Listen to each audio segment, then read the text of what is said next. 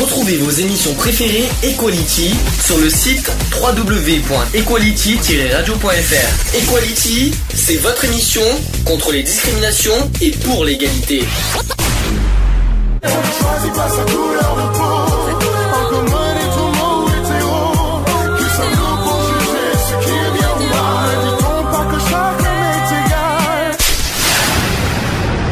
L'union fait la force. C'est le sujet du jour.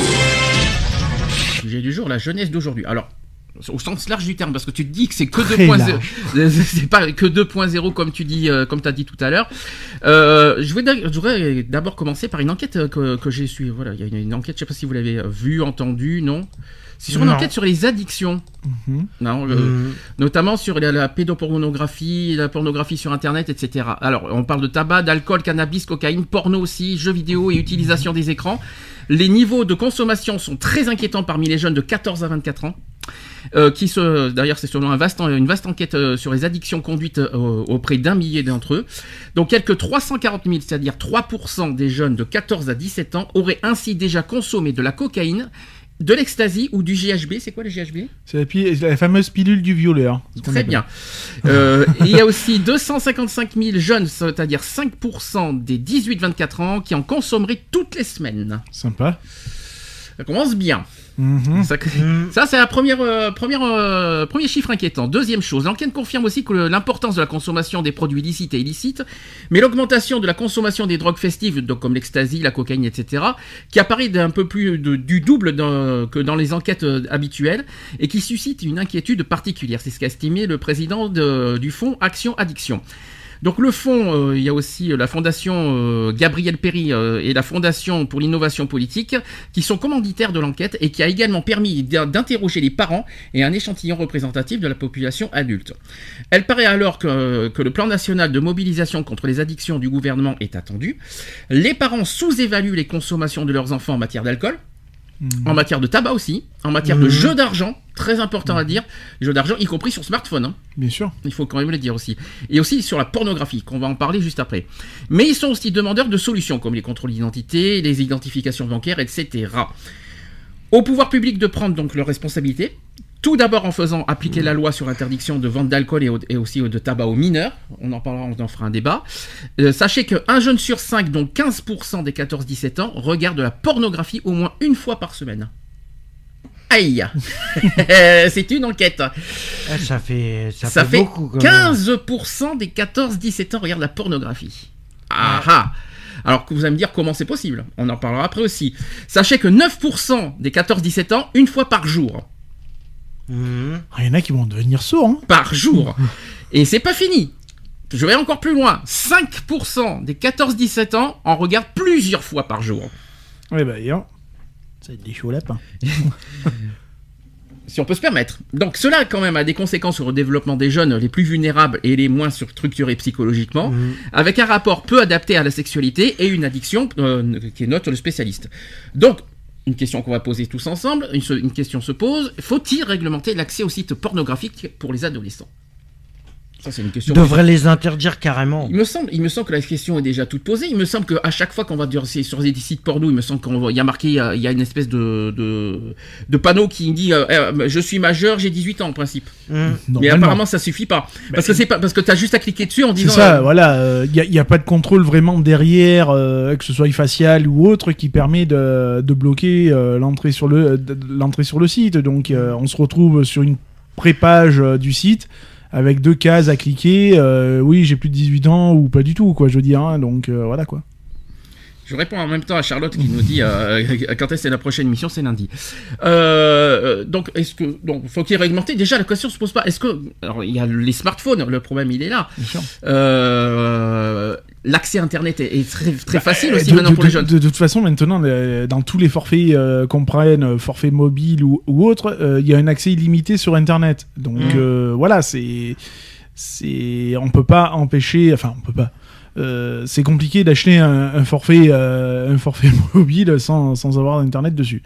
À Mhm. moins d'avoir un téléphone euh, tout pourri, style Nokia 3310 pour pas citer la marque. Mhm. Et là, ouais, euh, ta connexion internet. les euh, jeunes ne devraient pas avoir de smartphone du Bah, style. en, fait, voilà, les nouvelles technologies font que font que maintenant ton, ton téléphone n'est plus un téléphone mais devient un ordinateur portable. Mhm. Donc voilà, hein, on peut tout faire maintenant avec un téléphone aussi bien appelé quoique ça sert plus à grand chose.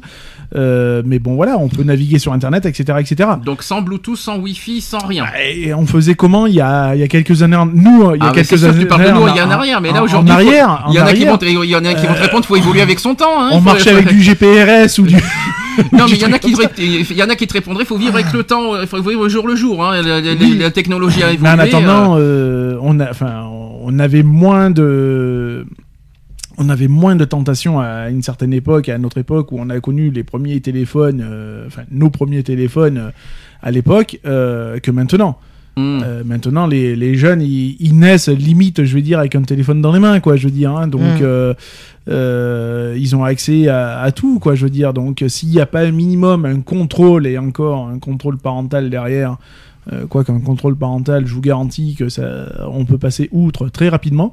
Mhm. Euh, donc, euh, voilà, quoi, je veux dire, c'est, ouais, ça devient dangereux, dangereux, dangereux. Et puis est-ce que c'est suffisant contre parental Non, mais- c'est pas suffisant. Comme Est-ce que je- c'est assez sécurisé Est-ce que ça, est-ce que c'est vraiment comme fiable je le dis, on peut passer facilement derrière. Mm. Bah, la preuve, euh, les, les, euh, les jeunes euh, d'aujourd'hui euh, sur les smartphones continuent à jouer aux jeux. Bien Parce sûr. qu'on parle d'addiction. Euh, si on parle d'addiction, c'est pareil pour les jeux vidéo. Ah ben on prend les jeux, euh, Mm. allez allons-y. va- Fortnite en avant. Alors euh, sur, sur smartphone, on va envoyer Fortnite qui est arrivé il y a pas si longtemps sur Mm. euh, sur Android.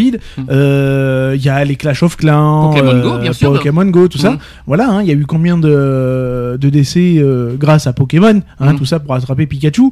Des mecs qui se sont retrouvés bah, en bas d'une falaise. Bon ben voilà quoi. Je veux dire. Donc voilà quoi. Je veux dire le pour moi le, le smartphone est devenu dangereux. Pour les jeunes. Pour les Dan- jeunes. dan- dangereux pour les jeunes. Mm. À la fois parce que ben, forcément, hein, quand euh, euh, le, le message de prévention au niveau de la, la prévention routière euh, le dit bien, hein, quand on a les yeux sur son smartphone, on n'a pas les yeux sur la route. Mhm. Ben, là, c'est kiff kiff quoi. Je veux dire, c'est pareil pour les jeunes quoi. Euh, quand tu vois les trois quarts des jeunes maintenant, et encore, j'en ai encore vu aujourd'hui sur Digne, euh, ah, ils ont des discussions, c'est fabuleux. Hein. C'est alors j'imite, hein, c'est ah putain, la compte sa mère et tout. Enfin bref, voilà, je vous passe les mots et tout. Moi, je me rappelle à l'époque où on allait euh, en ville, on se baladait entre potes ou entre avec les copines et tout. Enfin, on discutait entre nous, quoi. Je veux dire, Bien sûr, a- euh, oh putain, ça existait. J'ai déjà chez oui, oui, il y a, il y a- non, il y a- mais il y a je veux 15 dire, ans. non, mais je veux dire, on avait une discussion entre nous, quoi. Je veux Mm. dire, là, il y a pas de discussion à Mm. part discuter avec son téléphone, quoi. Ah oui, c'est vrai. Euh, c'est ouf, quoi. Je veux dire, euh, vie sociale, pour moi, c'est zéro. Hein. C'est parce qu'une vie sociale avec un téléphone, pour moi, c'est pas une vie sociale. il n'y a pas que les, téléphones portables, il y a aussi les consoles. Oui, bah Euh, bien sûr. Ça, ça revient, ils sont Ah, mais- indépendants, enfin, Moi- ils sont plutôt Dépendant, dépendants oui. de, des smartphones Moi, je, et de. je- je vois sur, euh, sur PS4 par exemple, là, parce que allons-y, hein, Ah on ouais. s'en fout, en voyant du lourd. Euh, quand, euh, sur certains jeux, euh, que ce soit Xbox ou PS4, de toute façon, euh, enfin, t'entends des conversations, mais t'as des gars, ils habitent, allez, on va dire, à 300 mètres l'un de l'autre. La dernière fois, j'ai joué à un jeu où. Un GTA, je suppose. Ouais, GTA, forcément. Ouais, ouais. Euh, et les mecs, ils habitaient à aller à un pâté de maison de- des uns des autres. Mais ils se racontaient leur life, quoi. Et les Mm. gars, vous pouvez pas vous voir dehors, quoi. Je veux dire, enfin, ta life, en Parce que plus. toi, tu trouves que c'est dangereux aussi le fait, euh, euh, on Bah, parle je- des jeux en ligne, C'est ça, fois. mais Le- carrément. fait, euh, le fait aussi qu'il y a des jeunes de 15 ans qui parlent en ligne même, ici et même là, plus et- jeune, même plus jeune, oui, parce que moi, plus, le plus jeune que j'ai eu, il avait 6 ans. 6 ans sur 6 GTA. ans en ligne. Sur GTA. Sur GTA 5. D'accord, cherchez l'erreur. Oui, non, mais bien sûr, chercher l'erreur. bah, si le grand frère, il range pas la console ou qu'il ferme pas la clé, forcément. Mais euh, voilà, à 6 ans. Mm. Et à 6 ans, je me tapais, enfin, je me tapais des barres, entre parenthèses. Le gamin, il avait une discussion. Mhm. Alors, c'était pas du ababi bobu, hein. Mm. Non, non, c'était, ah, tu me fais chier, tu me pètes les robignoles, tu, enfin, voilà, quoi. J'étais choqué, quoi. Je- Mm. y a, bah, tellement que j'ai été choqué que j'ai quitté la session, parce que ça m'a plus gonflé qu'autre chose.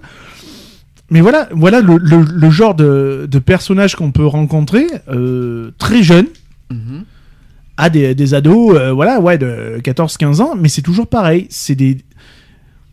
Enfin, je sais pas, il n'y a pas de discussion, quoi. On peut pas se permettre de, de jouer en ligne pour le fun, pour se décontracter, etc., etc., sans entendre des mots euh, you, quoi. Alors, Bon, voilà, quoi. Ou alors d'entendre parler, euh, ouais, putain, euh, ma mère, elle me fait chier, euh, elle m'a fait une blanquette alors que je voulais bouffer des raviolis, ou genre. Mais on en a rien à foutre, quoi. Je veux dire, euh, on n'est pas là pour entendre ce que tu vas bouffer ce soir ou ce que tu. On est là pour jouer, quoi. Si on revenait un petit peu sur le porno, parce que c'était on a un peu dévié sur les jeux vidéo. Est-ce que d'après vous, les ados sont-ils sont aujourd'hui devenus accros au porno? Mais bien sûr. Mais bien sûr. Pourtant, il n'y a plus M6 euh, le, le non, dimanche mais soir non, et mais Canal+. justement, mais justement, Internet a pris le relais. Oui. Eh Justement, ouais. Internet a pris le relais. Alors déjà qu'à une en certaine principe, c'est époque, pas payant pour, euh, c'est pas payant mais c'est pas payant, mais c'est pas payant. Je vais pas vous faire un direct live euh, là maintenant. Mhm. Je peux te faire, je peux te faire voir comme quoi qu'il y a des sites qui ne sont pas payants et Mhm. qui sont ouverts faciles. Mhm. Euh, des pubs, j'en prends, euh, enfin des pubs, euh, j'en prends moins puisque maintenant j'ai mes blocs. téléchargements aussi. Mais bien sûr, les Mhm. téléchargements, euh, les, les, les publicitaires, for- les publicités forcées Mhm. qu'on Oui, bien qu'on m'offre sur Internet pour ceux qui n'ont pas de bloc pub ou, ou autre. Enfin Évidemment. voilà, je veux dire, euh, il y en a plein. Regarde, demain tu vas vouloir créer un site Internet, euh, automatiquement, bah, on va te foutre des bannières de cul dessus, quoi. Euh, je veux dire. C'est aberrant au niveau même des hébergeurs, parce que moi ce que je vise aussi c'est les hébergeurs, puisque les hébergeurs sont responsables aussi de, de ce contrôle-là. Euh, quand tu veux ouvrir un site, que tu passes par un hébergeur, cet hébergeur-là te, te propose éventuellement des publicités, nanani, nanana. Ah bah ouais, quand tu vois la gueule des publicités, c'est pas pour te vendre un Fort Transit Ah, ou, pour pour vendre ou, chose, hein. euh, ou du Club Med. Hein. Non, non, c'est pour te vendre du Club, mais d'autres choses. hein. Euh, donc euh, voilà. C'est- Des clubs Pour- maîtres. hein. voilà. Pardon. Pour moi, c'est déroutant, quoi. Je veux Mm. dire, un, un jeune qui veut, voilà, euh, un petit jeune qui veut créer même un blog, un, un blog, euh, ben, on se retrouve sur sur des publicités, voilà quoi. Et, euh, et ben les trois quarts des sites, eh ben, c'est c'est open bar quoi. Mm. C'est tu cliques dessus. T'as même pas la mention euh, j'ai plus de 18 ans, non, c'est tu cliques dessus, t'as plus qu'à cliquer sur ton image et ben tu cliques après quoi. Mais je suis désolé, on n'est pas un petit peu hypocrite quand même. Nous à l'époque, on avait peut-être pas Internet, mais on, euh, Mais on regardait tous Canal on a tous regardé. euh, euh, Il y avait on ça. a, on a même puis- été dans des vidéos. voilà. On a même été dans des vidéoclubs je, avec, le, avec une personne légèrement plus grande que nous, dire ah ouais tu peux aller louer la, la les infirmières en chaleur ou je ne sais quoi d'autre. Mm. On a tous fait ça quoi. Je veux dire, il y, a- pas de secret. Mais euh, comment dire, c'était pas fait pareil. Mm. C'est-à-dire que euh, Pas au point d'un attrape Voilà. quoi. mais c'est surtout que euh, si tu voulais voir, déjà, un, l'abonnement Canal Plus, fallait te le payer. Euh, deux, euh, si tu voulais une vidéo au sexe, au vidéo club ou au sex shop, fallait payer. Euh, donc, t'étais obligé de, de raquer, en fait, pour, pour avoir euh, accès à ce, à ce plaisir-là, on va dire, entre parenthèses. À l'heure actuelle, il y a plus de, t'as pas besoin de raquer. Tout est en Les trois quarts des sites, c'est gratuit. Mm. Ou alors, du moins, c'est. On te va te dire, allez, euh, c'est. Euh, euh, t'as euh, 10 minutes, euh, 10 minutes, un quart d'heure ou une heure, euh, c'est gratos, et puis après tu raques. Mais, a... N'oublions pas aussi un autre détail, c'est que les jeunes se font passer pour des majeurs. mais bien sûr. Là et l'autre problème. bien sûr. Euh, ça c'est plus grave. Moi je euh, clair. Et, t'as même pas besoin d'attendre Mm. la, le, la version numérique, Mhm. si je peux parler ainsi, Mhm. pour t'en rendre compte. Mm. Tu vas dans la rue, euh, tu vas dans la rue, tu vas dans les boîtes de nuit, tu vas dans les milieux euh, branchés, machin. Euh, oups quoi. Nous à l'époque on avait les téléphones, tu sais, en, en Mhm. ligne. Moi c'était, moi c'était pareil. Moi je, je vais pas vous mentir. Hein. Moi à 17 ans, euh, j'étais pas majeur, je me faisais passer pour un gamin de 18.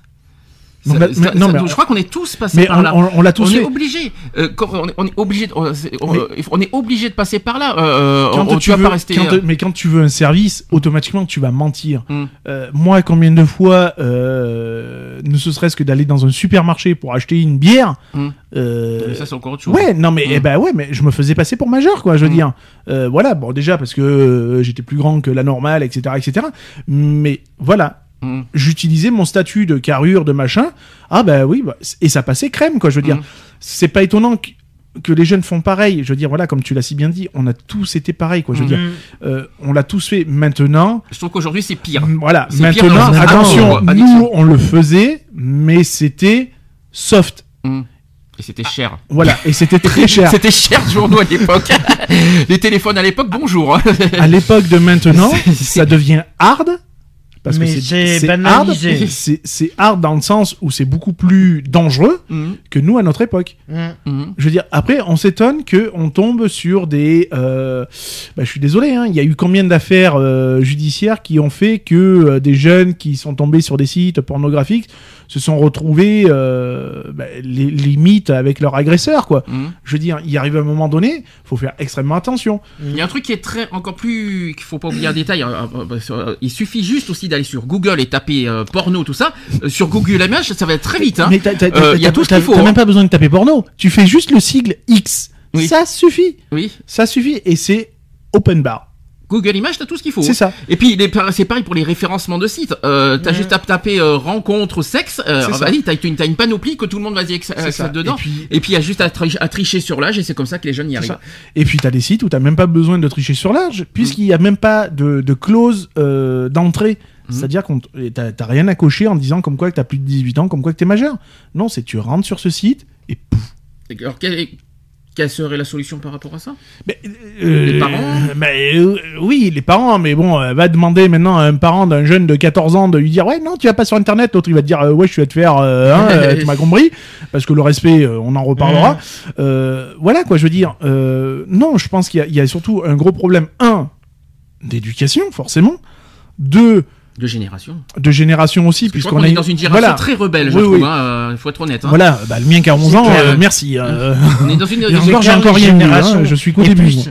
Et plus suis- ça va avancer, plus ça va être compliqué. Moi, je hein. trouve qu'on est dans une génération très rebelle, très, très. Je sais pas si on peut dire violente, mais C'est- pas loin. Ah, c'est limite. hein. C'est pas forcément violent, c'est euh, voilà, c'est nous on avait une façon de s'exprimer à notre époque, eux ils ont trouvé une autre façon de s'exprimer qui est certes très hard parce que je cache pas que moi qui en ai un qui a 11 ans euh, il y a des fois c'est c'est pas piquer des, des, des verres hein, je- c'est du costaud. Heureusement que papa il a les, il a il a une bonne vieille éducation qui marche bien.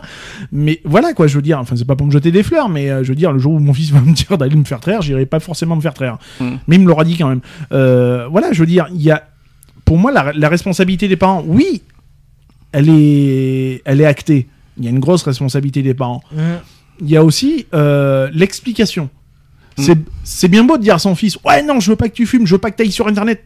Mais ex- faut expliquer il faut expliquer pourquoi. Est-ce qu'on peut pas dire aussi qu'il y a une- un rôle de l'État de faire euh, de faire quelque Bien chose sûr de que beaucoup si. plus Ah bah, l'État, de faire a beaucoup son rôle, hein. euh, Alors, il y, a- il y a eu, à une certaine époque où euh, l'État visait euh, les sites porno, nanani, Mm. nanana, en, en- en traçant ces sites porno. Donc, c'est-à-dire qu'arrivé à un moment donné, tu te retrouvais avec une page du ministère de l'Intérieur en disant Ouais, nanani, nanana, vous êtes passible de patin, couffin, nanani, nanana.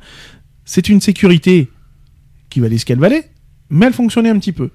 À l'heure actuelle, cette sécurité n'existe plus. mhm. Et Ils, savent, ils, savent- ils sont très forts pour Adopi, mais ils sont pas forts Non, pour, euh, pour mais- sécuriser mais les, voilà, euh, les- mais- les- ces mais de même, choses. mais même Adobe, Adobe, euh, sécurité, sécurité, j'aurais tendance à dire mon Oui. parce que sécurité, la, la sécurité au-dessus d'Adobe, moi je passe facilement par-dessus. Mm. Mais bon, voilà, je veux dire, euh, ça reste du télé, c'est pour les téléchargements. Mm. Maintenant, moi je pense que euh, on, on devrait pouvoir, enfin, on a assez d'ingénieurs, on a assez de, de, de personnes qui sont calées en informatique Mmh. pour créer des, des barrages à, à faire en sorte que euh, bah, qu'il n'y ait pas d'accès euh, à ces sites euh, à- ces sites-là ou que quand quand un enfant, un ado, un préado va va sur internet, eh ben qu'il y ait une une, sé- une sécurité qui s'enclenche. Je veux dire, un adulte quand il va sur internet, on est tous fichés de toute façon sur internet, on est tous fichés. On Mm. sait où tu vas, on sait ce que tu fais, quelle pub t'as vu, euh, tes recherches, etc., etc. Enfin, je sais pas. Moi qui suis, qui bonjour, travaille. Bonjour la liberté, hein. Oui, non, mais c'est ça. je te le dis. Hein. Mais quelqu'un qui surveille, Mhm. qui surveille, tu vois, ces, ces petites infos-là, ces data, Mhm. parce que j'ai entendu parler du sujet ce matin des data, parce que c'est que des data, hein, Mhm. de ces data, ceux qui surveillent ces data-là. Quand toi, tu vois, par exemple, toi demain, tu te connectes, euh, ouais, tu vas aller voir des sites sur les contre les discriminations, tu vas aller voir un truc sur, euh, je sais pas, sur euh, les euh, comment pour personnaliser tes t-shirts, la sono, les jeux vidéo, etc., etc. Donc là-dessus, on voit ce que tu fais. On sait que tu as l'habitude de naviguer sur ces sur ces eaux-là. Mhm. Demain, t'as un gamin qui prend ton ordinateur et t'as le gamin, il va aller se connecter sur euh, tripote-moi le genouf.com, euh, etc., etc. Enfin, je sais pas, ces gars qui te voient naviguer, ils se disent pas à un moment donné, oula, attention, euh, c'est bizarre, il va, il va se connecter sur un truc qu'il Oui, a. Mais comment ils peuvent se faire recevoir que c'est un jeune qui est devant? Bah, euh, je sais pas, j'en sais rien, moi. Faut Bah, je te pose la question. Mais parce que- je- j'en j'en sais rien. Par rapport peut-être au, au- à, à- à l'habitude de des sites que tu que toi tu as l'habitude d'aller, tu vois. Mhm. Mhm. Ce que je veux dire, enfin je sais pas, pour moi ça serait une navigation inhabituelle. Mhm. C'est-à-dire moi je vois une navigation de ta navigation. Euh, non, je- je, non, bah, je suis pas d'accord avec toi. Tu peux le prêter, tu peux prêter ton ordinateur à quelqu'un, euh, un Mais- adulte, et ça, mais peut oui. et il, Mais il va pas oui. forcément sur les mêmes sites que tu mais, vas. oui, mais il va pas aller justement sur les mêmes sites que toi. Mais si, sitôt que tu vas sur un site un peu classé euh, X, que le gars qui est derrière, qui surveille tes connexions, nanani, nanana, sait que tu ne vas jamais sur ces sites-là.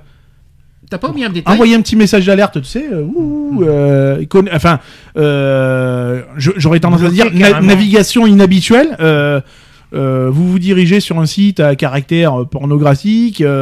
Euh, veuillez justifier de votre, euh, de votre, par exemple, de votre, euh, votre identité en Mm. tapant ton mot de passe personnel ou j'en sais rien. Alors, ça, c'est une bonne question. Est-ce qu'aujourd'hui, eh, on ne devrait pas obligatoirement, alors ça se fait pas, peut-être pour la liberté, mais est-ce qu'on ne devrait pas aujourd'hui poser une carte d'identité?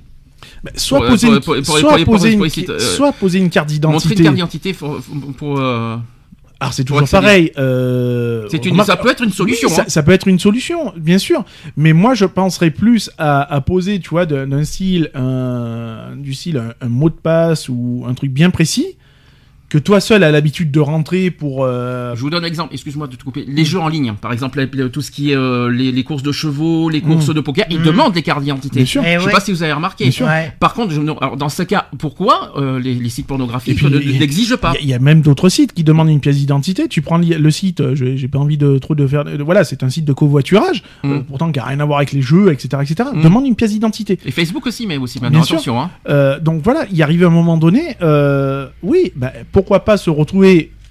Alors, soit pas forcément avec ta pièce d'identité à toi, la, la véritable, mais une pièce d'identité virtuelle.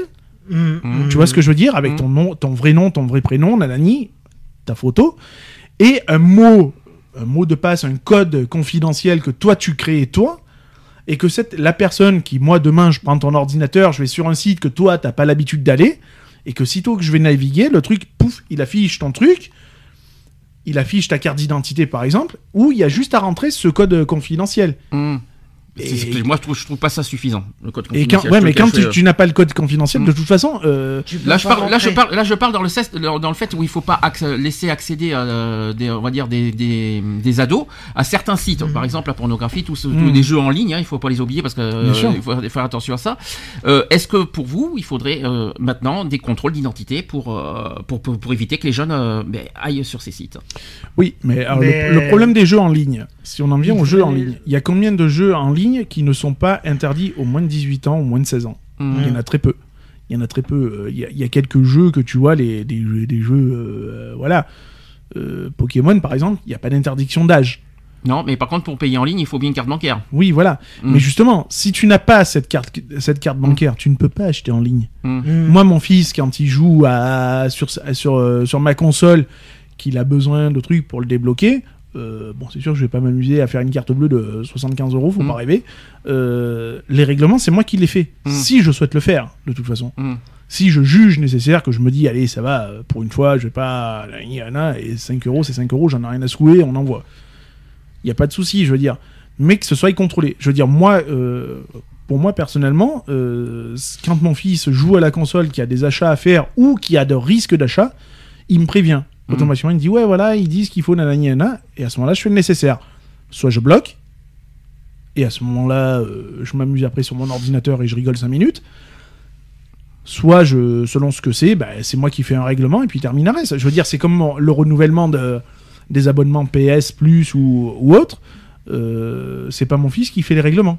Mm. C'est moi qui les fais.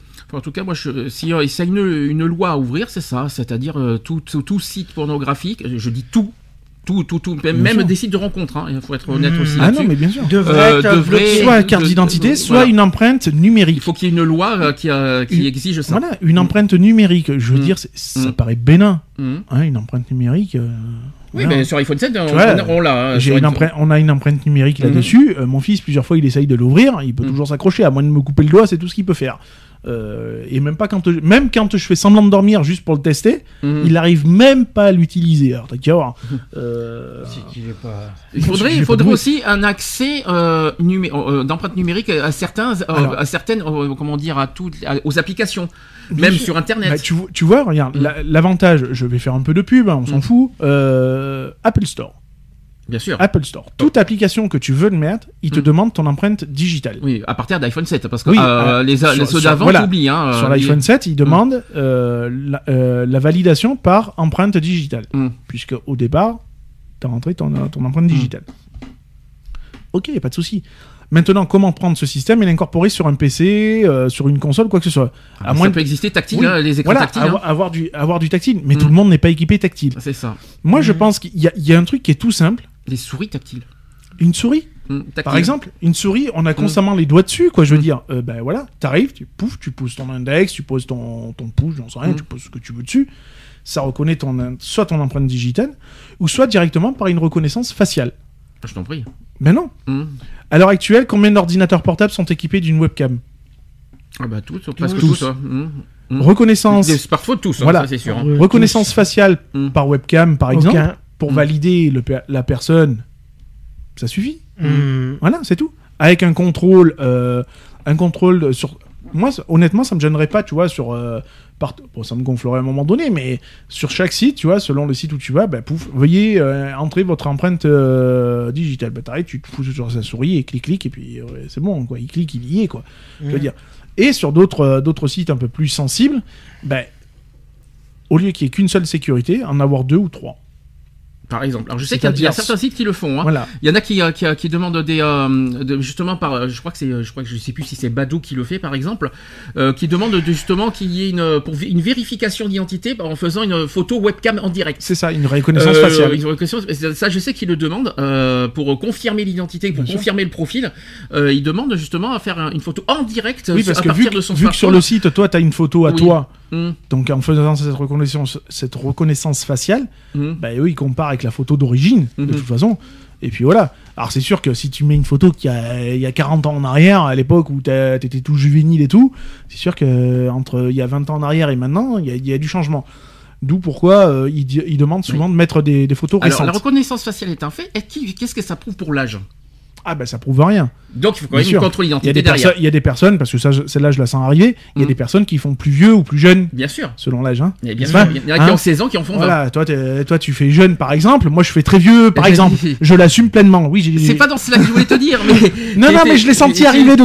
gentiment mais sûrement, mais je l'ai senti arriver. C'est pas dans ce sens-là, mais malheureusement, il faut quand même être honnête, la reconnaissance faciale ne, ne, Ne fait ne- pas ne tout. prouve pas l'âge. Non, mais voilà. Non, Alors, c'est clair. soit on trouve euh, les fabricants de PC euh, au niveau tour Hum. trouvent une solution euh, à incorporer une, une empreinte digitale. à- C'est pareil. hein. On peut le faire. Non, Mm. mais on peut le faire, quoi. Je veux dire, regarde, il suffirait, à la rigueur, on le, on le fait sur, sur, sur un iPhone. Et il y, a- il y a un petit bouton, là, hein. Pourquoi pas incorporer ce bouton-là, par exemple, à la tour, en système machin, où tu poses ton pouce, ton, ton doigt, machin, comme empreinte digitale, pour pouvoir avoir accès à l'ordinateur, Mhm. par exemple.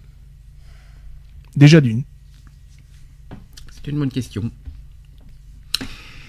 Alors, on va changer un petit peu de catégorie. On aura l'occasion d'en parler tout à l'heure à la fin de, de- de- de la- de- du 2.0, des jeux vidéo, des ci, de là, des addictions. On en aura parlé. On va, on va, on va un petit peu continuer. Est-ce que vous savez combien il y a au niveau population on est en France euh, Combien il y a de jeunes? Alors, je vais passer. euh, on va faire moins de 15 ans. Voilà, on va faire, euh, on va faire les moins de 15 ans. D'après vous, ils sont combien en France? On est 67 millions, hein, je vous précise, en France. Combien d'après vous il y a de jeunes de moins de 15 ans en France? Je sais pas, moi je dirais euh, entre euh, 15 000. 15 000 Ah bon? J'aurais dit plutôt 3 millions. moi. C'est pas 3 millions. C'est 12 millions. Hmm. Il y a 12 millions 200 000 euh, jeunes de moins de 15 ans en France. Et si on ajoute euh, jusqu'à, on va Ouais, dire j'ai- jusqu'à j'ai- 18, il faut ajouter 4 millions de plus. Il y en a, en, Oui. en gros, en gros, en majeur, les jeunes, Il y a mais- 17 16 millions, 16 Hmm. millions. 16 millions de jeunes en France de moins de 18 ans. Bah ouais, il y en a, hein. Ce qui veut dire 1 sur 4. Hmm. Une, euh, une personne Oui. sur 4 est jeune. Est Mm. un jeune de moins de 18 ans en France. Ça fait, il faut quand même le dire, il faut le Et signaler. oui, ça fait du monde, hein. Voilà, donc pourquoi? Il faut Hmm. quand même euh, aussi en parler. Alors, je voudrais qu'on parle de certaines catégories. hein. On va parler de la pauvreté, on va parler du logement. hein. Il faut sont- y a des problèmes d'accès au logement. On va parler de beaucoup de choses. Donc, euh, d'abord sur la pauvreté, ça aussi c'est quelque chose faut, je voudrais en parler. Sachez que le nombre d'enfants de pauvres et de jeunes adultes modestes a augmenté de 700 000, euh, voilà, 700 000 depuis 2004, hein, soit une augmentation de 36 Ah, Euh, ça la- fait- la pauvreté n'épargne pas pour autant les plus âgés. Donc voilà. Et en 2008, 20,2% d'entre eux vivent en dessous de- du seuil de pauvreté. Avec 880 euros par mois, ça c'était à l'époque. Contre 13% sur- de l'ensemble de la population. C'est quand même énorme. Mmh. Et 15,5% sont en situation de pauvreté en termes de conditions de vie contre 12,2% de l'ensemble de la population. C'est-à-dire que si on est jeune, on est plus pauvre que la, que la- que la moyenne nationale. Bah oui, parce que les parents ils donnent plus l'argent de poche. Ouais. Non mais même, non mais même parce que Non, mais oui. tu l'as vécu, tu sais ce que c'est, tu sais de quoi je parle quand tu étais à la rue. Et ouais. Euh, euh, voilà, quand on est jeune, malheureusement, et puis. hein, bah t'as rien. euh, voilà. Il faut pas se le. T'as T'as pas rien, de RSA, t'as rien. pas d'aide, hein. Voilà. C'est pas. Oui. C'est- Non, il y a même pas à dire. T'as pas. Non, c'est y a rien quoi. Voilà. Alors, Il y a que chi. qu'on le veuille ou non, la pauvreté affecte en premier les jeunes. Mm. Et les plus jeunes aussi. Et en premier lieu, les enfants dont les parents ont de faibles, euh, de Faible faibles revenu. niveaux de vie, hein, bien sûr. Leur taux de pauvreté était, était tombé à 8% au début de la- des années 2000, ça c'était à l'époque. Il dépasse aujourd'hui les 11% en 2015. Selon les données de l'INSEE. Euh, pas, pas moins de 1,5 million de mineurs sont concernés. 1,5 million. C'est c'est- un chiffre incro- Ah ouais, incroyable. mais bon, euh, quand le- les parents ont un train de vie euh, plus que faible, euh, c'est compliqué de, de satisfaire aussi un petit peu son enfant, quoi. Je veux dire. Mhm. Je parle en connaissance de cause. Hein. Mon enfant, ouais, il aimerait bien aussi euh, nanani et nanan. Ah bah ouais, mais mon gars, on fait avec les moyens, les moyens du bord. Hein. Alors bien Donc, sûr, ouais, ces mineurs ne sont pas pauvres eux-mêmes, ce sont leurs parents qui le sont, bien, Bien sûr. sûr. Mhm. Euh, ils vivent au sein de familles aux faibles revenus, soit du fait de leur situation économique, soit suite à une séparation de leurs parents, parfois même des deux.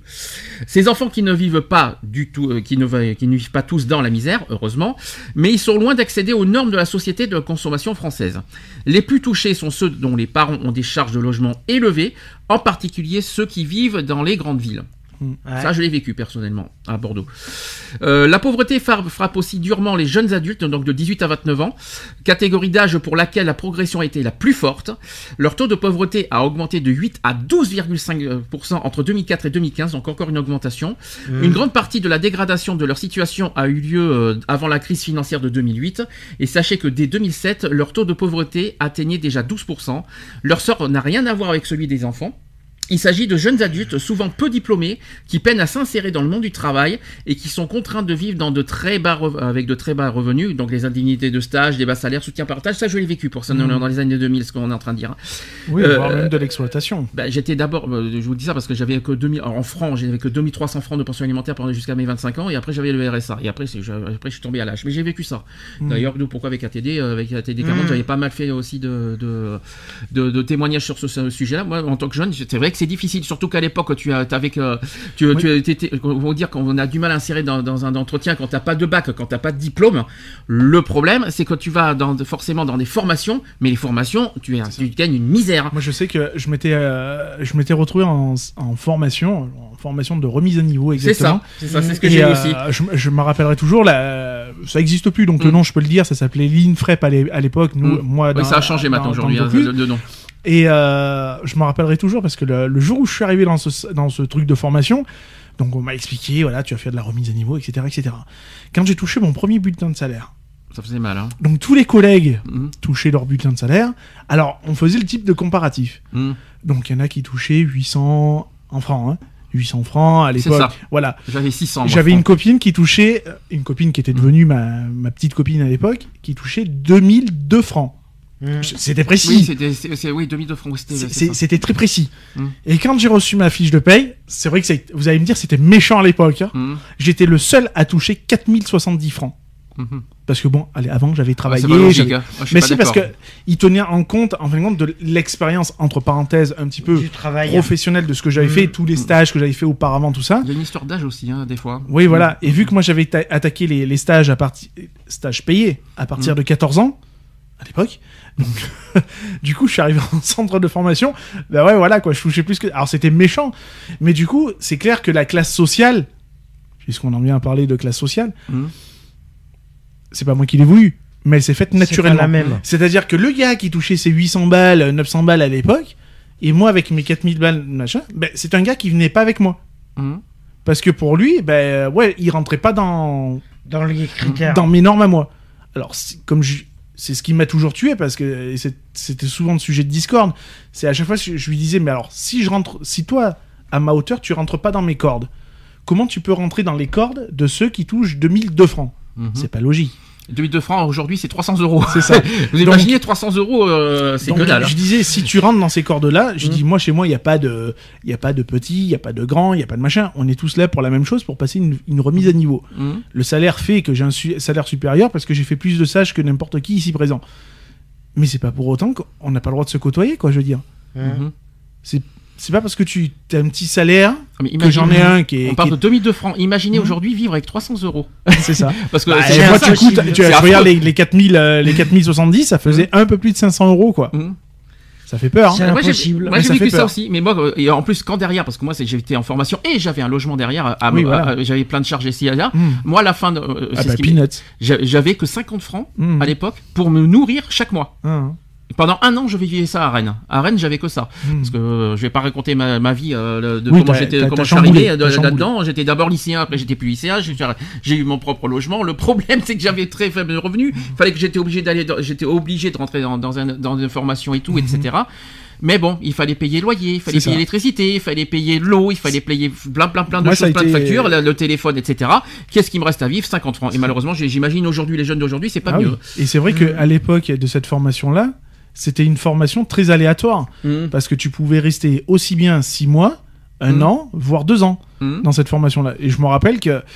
Enfin, il y en a beaucoup qui, euh, pour parler vulgairement, qui se chiaient dessus parce qu'ils savaient pas combien de temps ils allaient rester en fait. Tout dépendait bien sûr de ton niveau et de ton évolution. nanani. Mhm. Alors t'en as qui tiraient la corde en, en voulant jouer, ouais, euh, j'ai du mal et tout. Alors, bon, les, les formateurs ne sont pas dupes non plus, quoi, je veux dire. hein. Donc euh, c'était rémunéré par le CNASE à l'époque. C'est ça, je me souviens aussi. Et euh, tu vois, Et ça je revient. crois que ça existe encore. Hein. Ah, ça, je sais pas. Je Le que- Canasia, il n'existe Je plus. crois que, c'est- je crois que ça me Et, parle ça.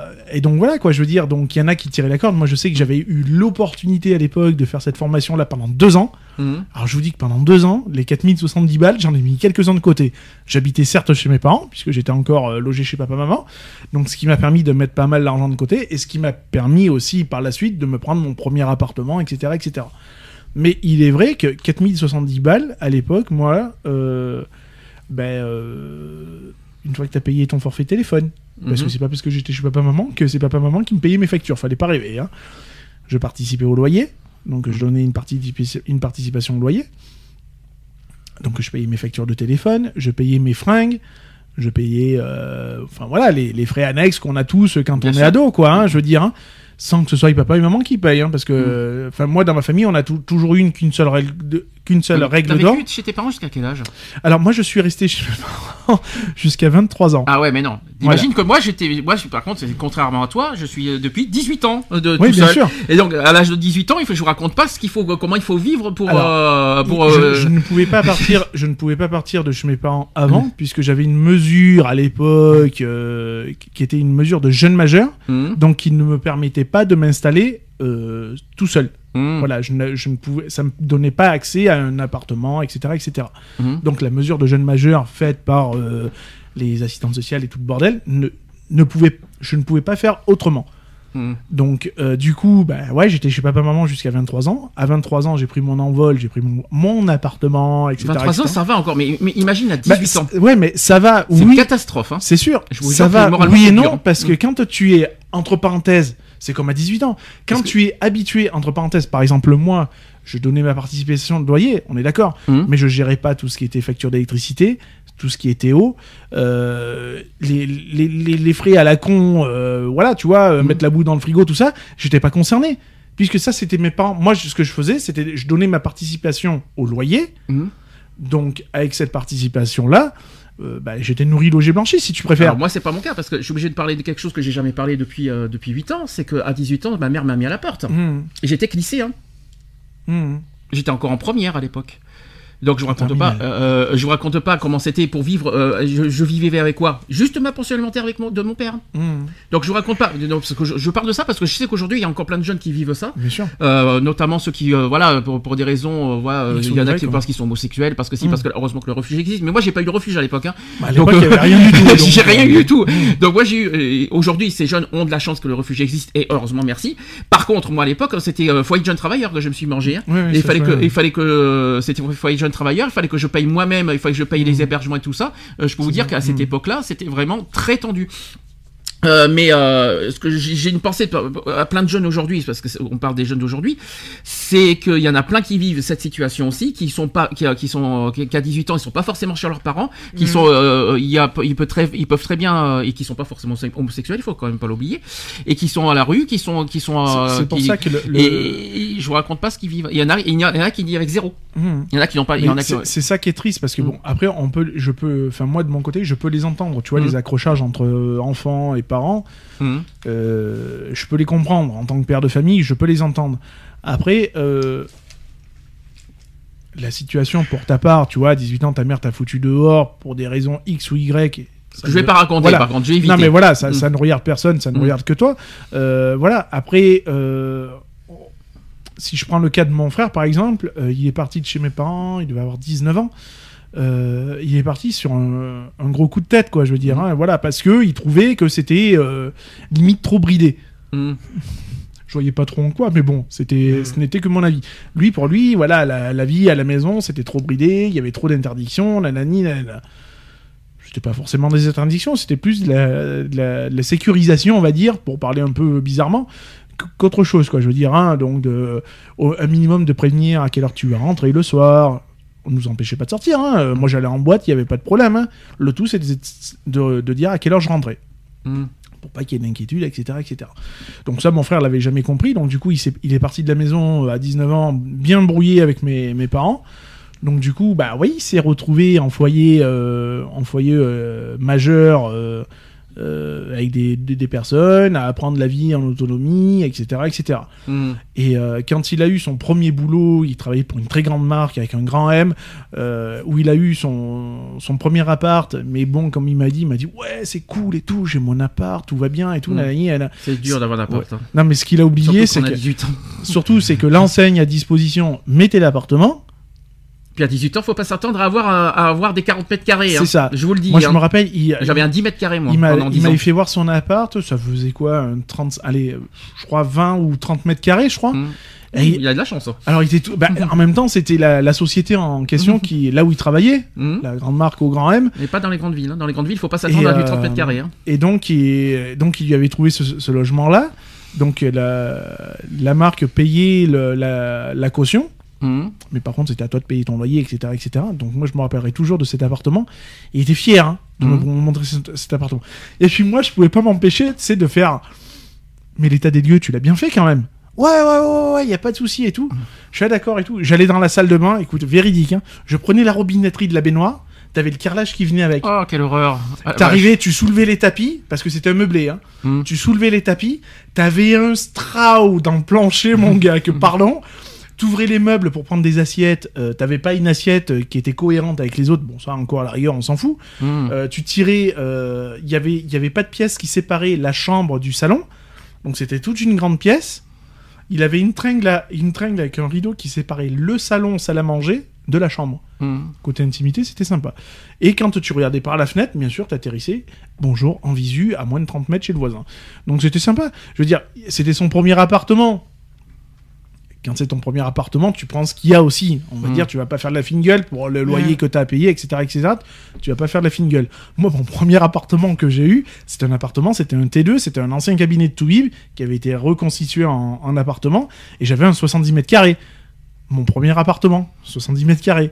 Ah bah punaise. euh, Moi, mon premier Voilà. appartement, c'était un 10 mètres carrés. Hein. C'était à Rennes. voilà. Mon premier Et appartement, c'était à J'étais seul dans mon 70 Mm. mètres carrés. Et j'étais là, je me regarde, dans- je me vois toujours. hein. C'est Mm. comme si c'était hier. hein. Je je vais me faire chier là-dedans, moi. Enfin, c'est trop grand. Mais parce que, euh, au niveau finance de ce que je pouvais mettre dans les loyers, dans tout ce que j'avais fait, euh, dans toutes les agences ou quoi que ce soit, Mm. c'est malheureux ce que je vais dire, hein, mais j'avais pas plus petit. Mhm. Je ne pouvais pas avoir plus petit.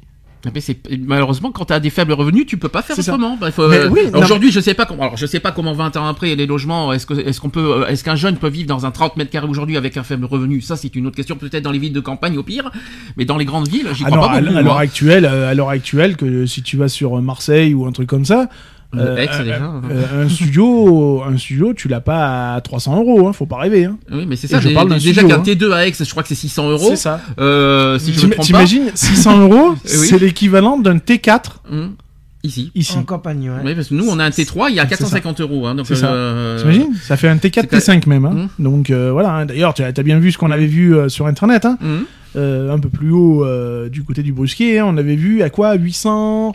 Allez, 800 euros. 850 euros, une maison, 8 pièces. euh, Ah oui, oui, j'ai vu. Ouais, mais, je sais plus combien de, de mètres carrés. ah, mais en plus, t'as un truc Il y avait le extérieur jardin et et tout. Enfin voilà quoi. Ça, ça fait peur. Mm. 850 euros, tu vas à. Paris, t'as une chambre de bonne Oui, quoi. mais hein. un jeune n'a pas 850 euros. Non mais voilà. Si c'est pour dire. permettre.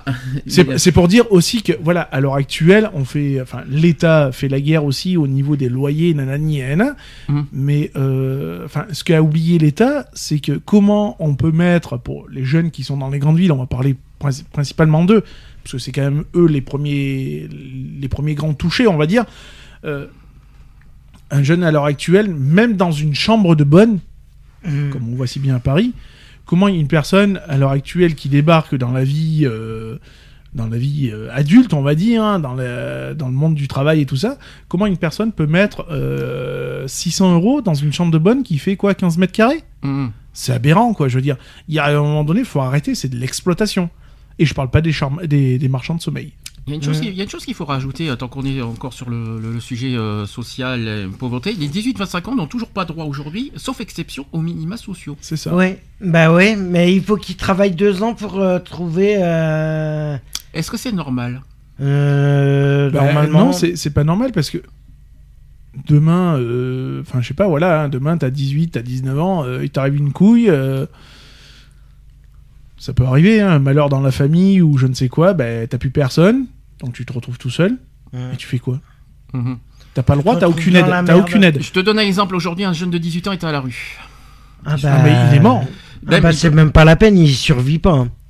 Alors, qu'est-ce qu'il peut. Alors qu'est-ce- bien sûr, on va dire, mais si, il y a des foyers d'accueil, il y a des- mais attends, enfin... Mais c'est un- Moi qui l'ai vécu, mais- je peux vous jurer Non, que c'est a- dur moralement. Non mais bien sûr. Je l'ai vécu, hein, Mais bien sûr. personnellement. Moralement, euh, c'est clair, c'est sûr. très dur. Est-ce qu'on peut, enfin, je sais pas, euh, euh, comment peut-on vivre dans un lieu où un, t'es pas seul, deux, tu côtoies tout genre, tout type de personnes, Mhm. tu n'as pas de, de, de- de- d'intimité, tu n'as pas de, d'indépendance, Mhm. puisque c'est pas une, pour moi vivre en foyer, c'est pas une indépendance, c'est une dépendance. hum. C'est clair. Euh, Enfin, je sais pas quoi. Voilà quoi. Je veux dire, à maintenant, c'est compliqué quoi. Je veux dire, il y a, on est, on est à une époque où c'est très compliqué. Moralement, c'est très. Alors, le problème, je vais expliquer que. Voilà, quand, quand, quand, on s'est- quand on est détaché de la famille, c'est encore d'actualité d'ailleurs, euh, je peux vous dire que c'est très difficile de se. De, de- de- moi, je me suis construit, on va dire, je l'ai toujours dit. hein, Tu je t'es construit je- tout seul, Je me oui, suis construit tout seul. Je vous l'ai dit, c'est pas grâce à eux que je suis là aujourd'hui, etc. Ici et là. Ils m'ont peut-être élevé, mais c'est pas grâce à eux que je me suis construit, on va dire, mon, mon, ma personnalité. Être mon- élevé est voilà. une chose, se construire en est une autre. Mais là aujourd'hui, ce que j'ai aujourd'hui, c'est pas grâce à mes parents, c'est pas mes parents qui m'ont euh, qui m'ont Bah, éduqué, qui le- m'ont- le- je me suis éduqué moi-même. Le, caractère, tu t'es forgé, c'est, ça vient pas de tes parents. Ah non, pas du tout. non. mais alors pas du tout. Mais par contre, ce que je, ce que je me suis toujours dit quand, quand, quand tu es à 18 ans dans la rue, déjà tu te construis tout ça, mais tu, tu- tu affrontes la vie réelle dans tous les sens du terme. Mais le problème, c'est que quand tu es dans des foyers, tout ça, tu, t'es- tu te sens abandonné, tu te sens... euh, et en plus, tu as, du mal à te reconstruire, on va dire, dans- de manière professionnelle. Et Mais- euh, mais déjà, tu as du mal à trouver un logement. Tu as forcément aussi du mal à trouver un emploi, parce Mais que moralement, tu compliqué. es... Tu mais- es Puis même, c'est compliqué. et- Enfin, excuse-moi, Mm. tu arrives chez un employeur, donc il va te demander ton CV, nanani, Mm. Ton adresse, ah ben j'habite au foyer de machin, parce que généralement les genres de foyer, ça s'appelle pas euh, euh, maison du tilleul ou je ne sais quoi, ça s'appelle foyer euh, machin, Ah, j'ai tout vécu hein, parce que j'ai eu foyer jeune travailleur Donc, et après coup- à Bordeaux j'ai été en foyer euh, en foyer jaune un foyer jaune ça c'est un foyer Hmm. d'hébergement donc Donc du coup, tu vois, c'est- un peu ce qu'on vient de dire. Mm. À l'heure actuelle, il y a la discrimination sur le, le Mm. lieu de résidence, etc., etc. Mm. Mm. Mais à l'époque, à l'époque, quand ça n'existait pas, tu te pointais chez un employeur.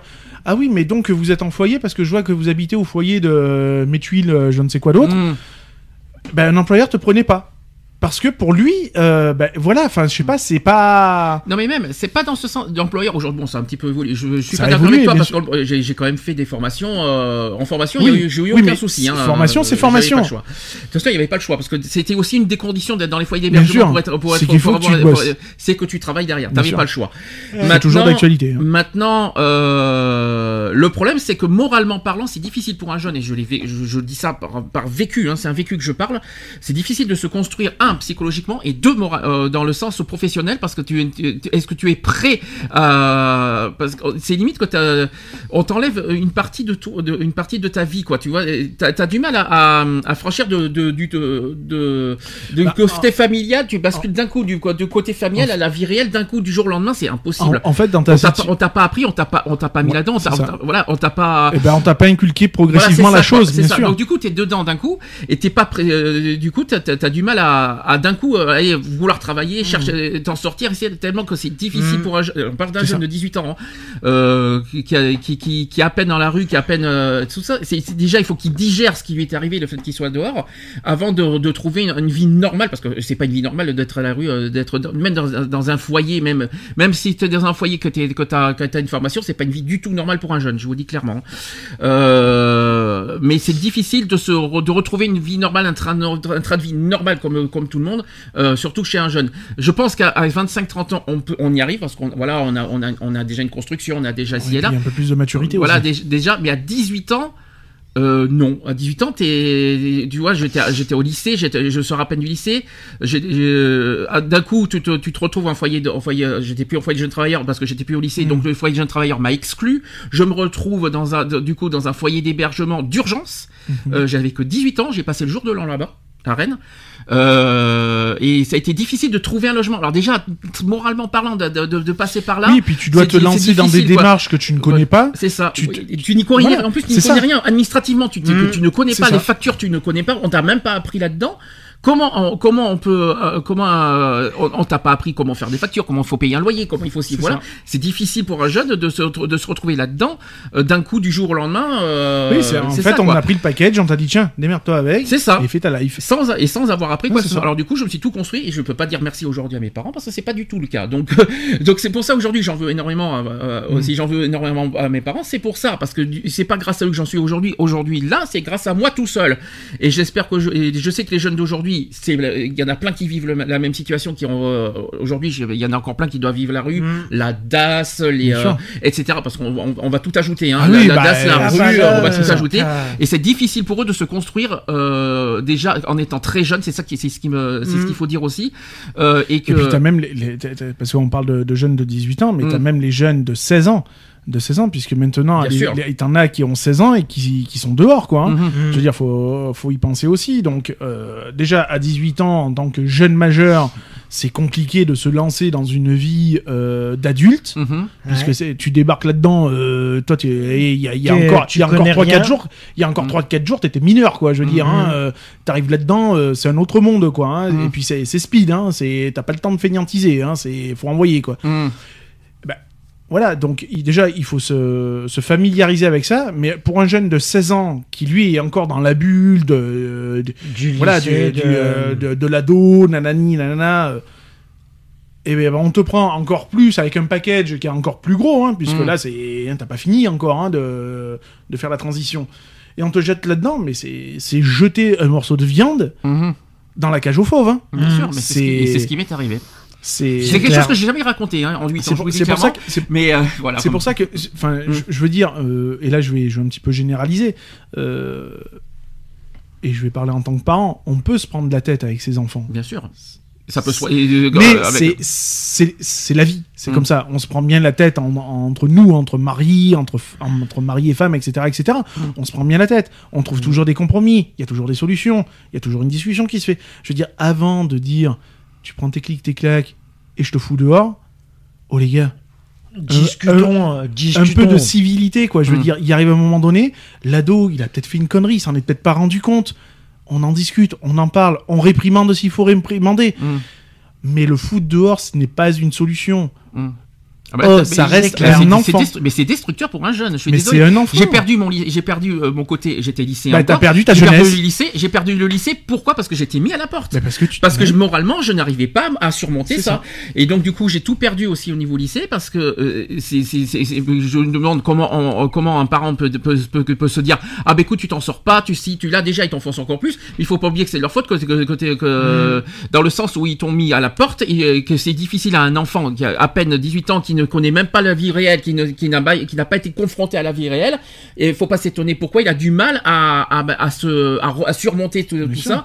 Et forcément, moi, j'ai perdu le lycée à cause de ça. Euh, j'ai pas pu aller à l'école. Je me suis, je me suis enfermé, je me suis isolé, je suis ici, je suis là. J'ai perdu le lycée. j'ai- Et, et puis j'ai j'ai vécu un an en enfer, en, d'enfer à, à Rennes. Et après, je suis parti à Bordeaux. Et puis euh, j'ai- il a fallu aussi que je resurmonte encore à nouveau jusqu'à euh, avoir mon premier appart et, et faire euh, tout ce qu'il fallait. Mais ça n'a pas été. Je peux vous dire, ça, mon problème, mon calvaire a duré trois ans Mais quand bien même. hein. sûr, Mais, mais- euh, ça a été dur. Hein. Ce que j'appelle moi l'école de la vie, Mhm. euh, puisque je pense que quand tu, bascules en tant que majeur, euh, t'es plus à l'école euh, primaire, nanana, c'est l'école de la vie dans Mhm. laquelle tu rentres.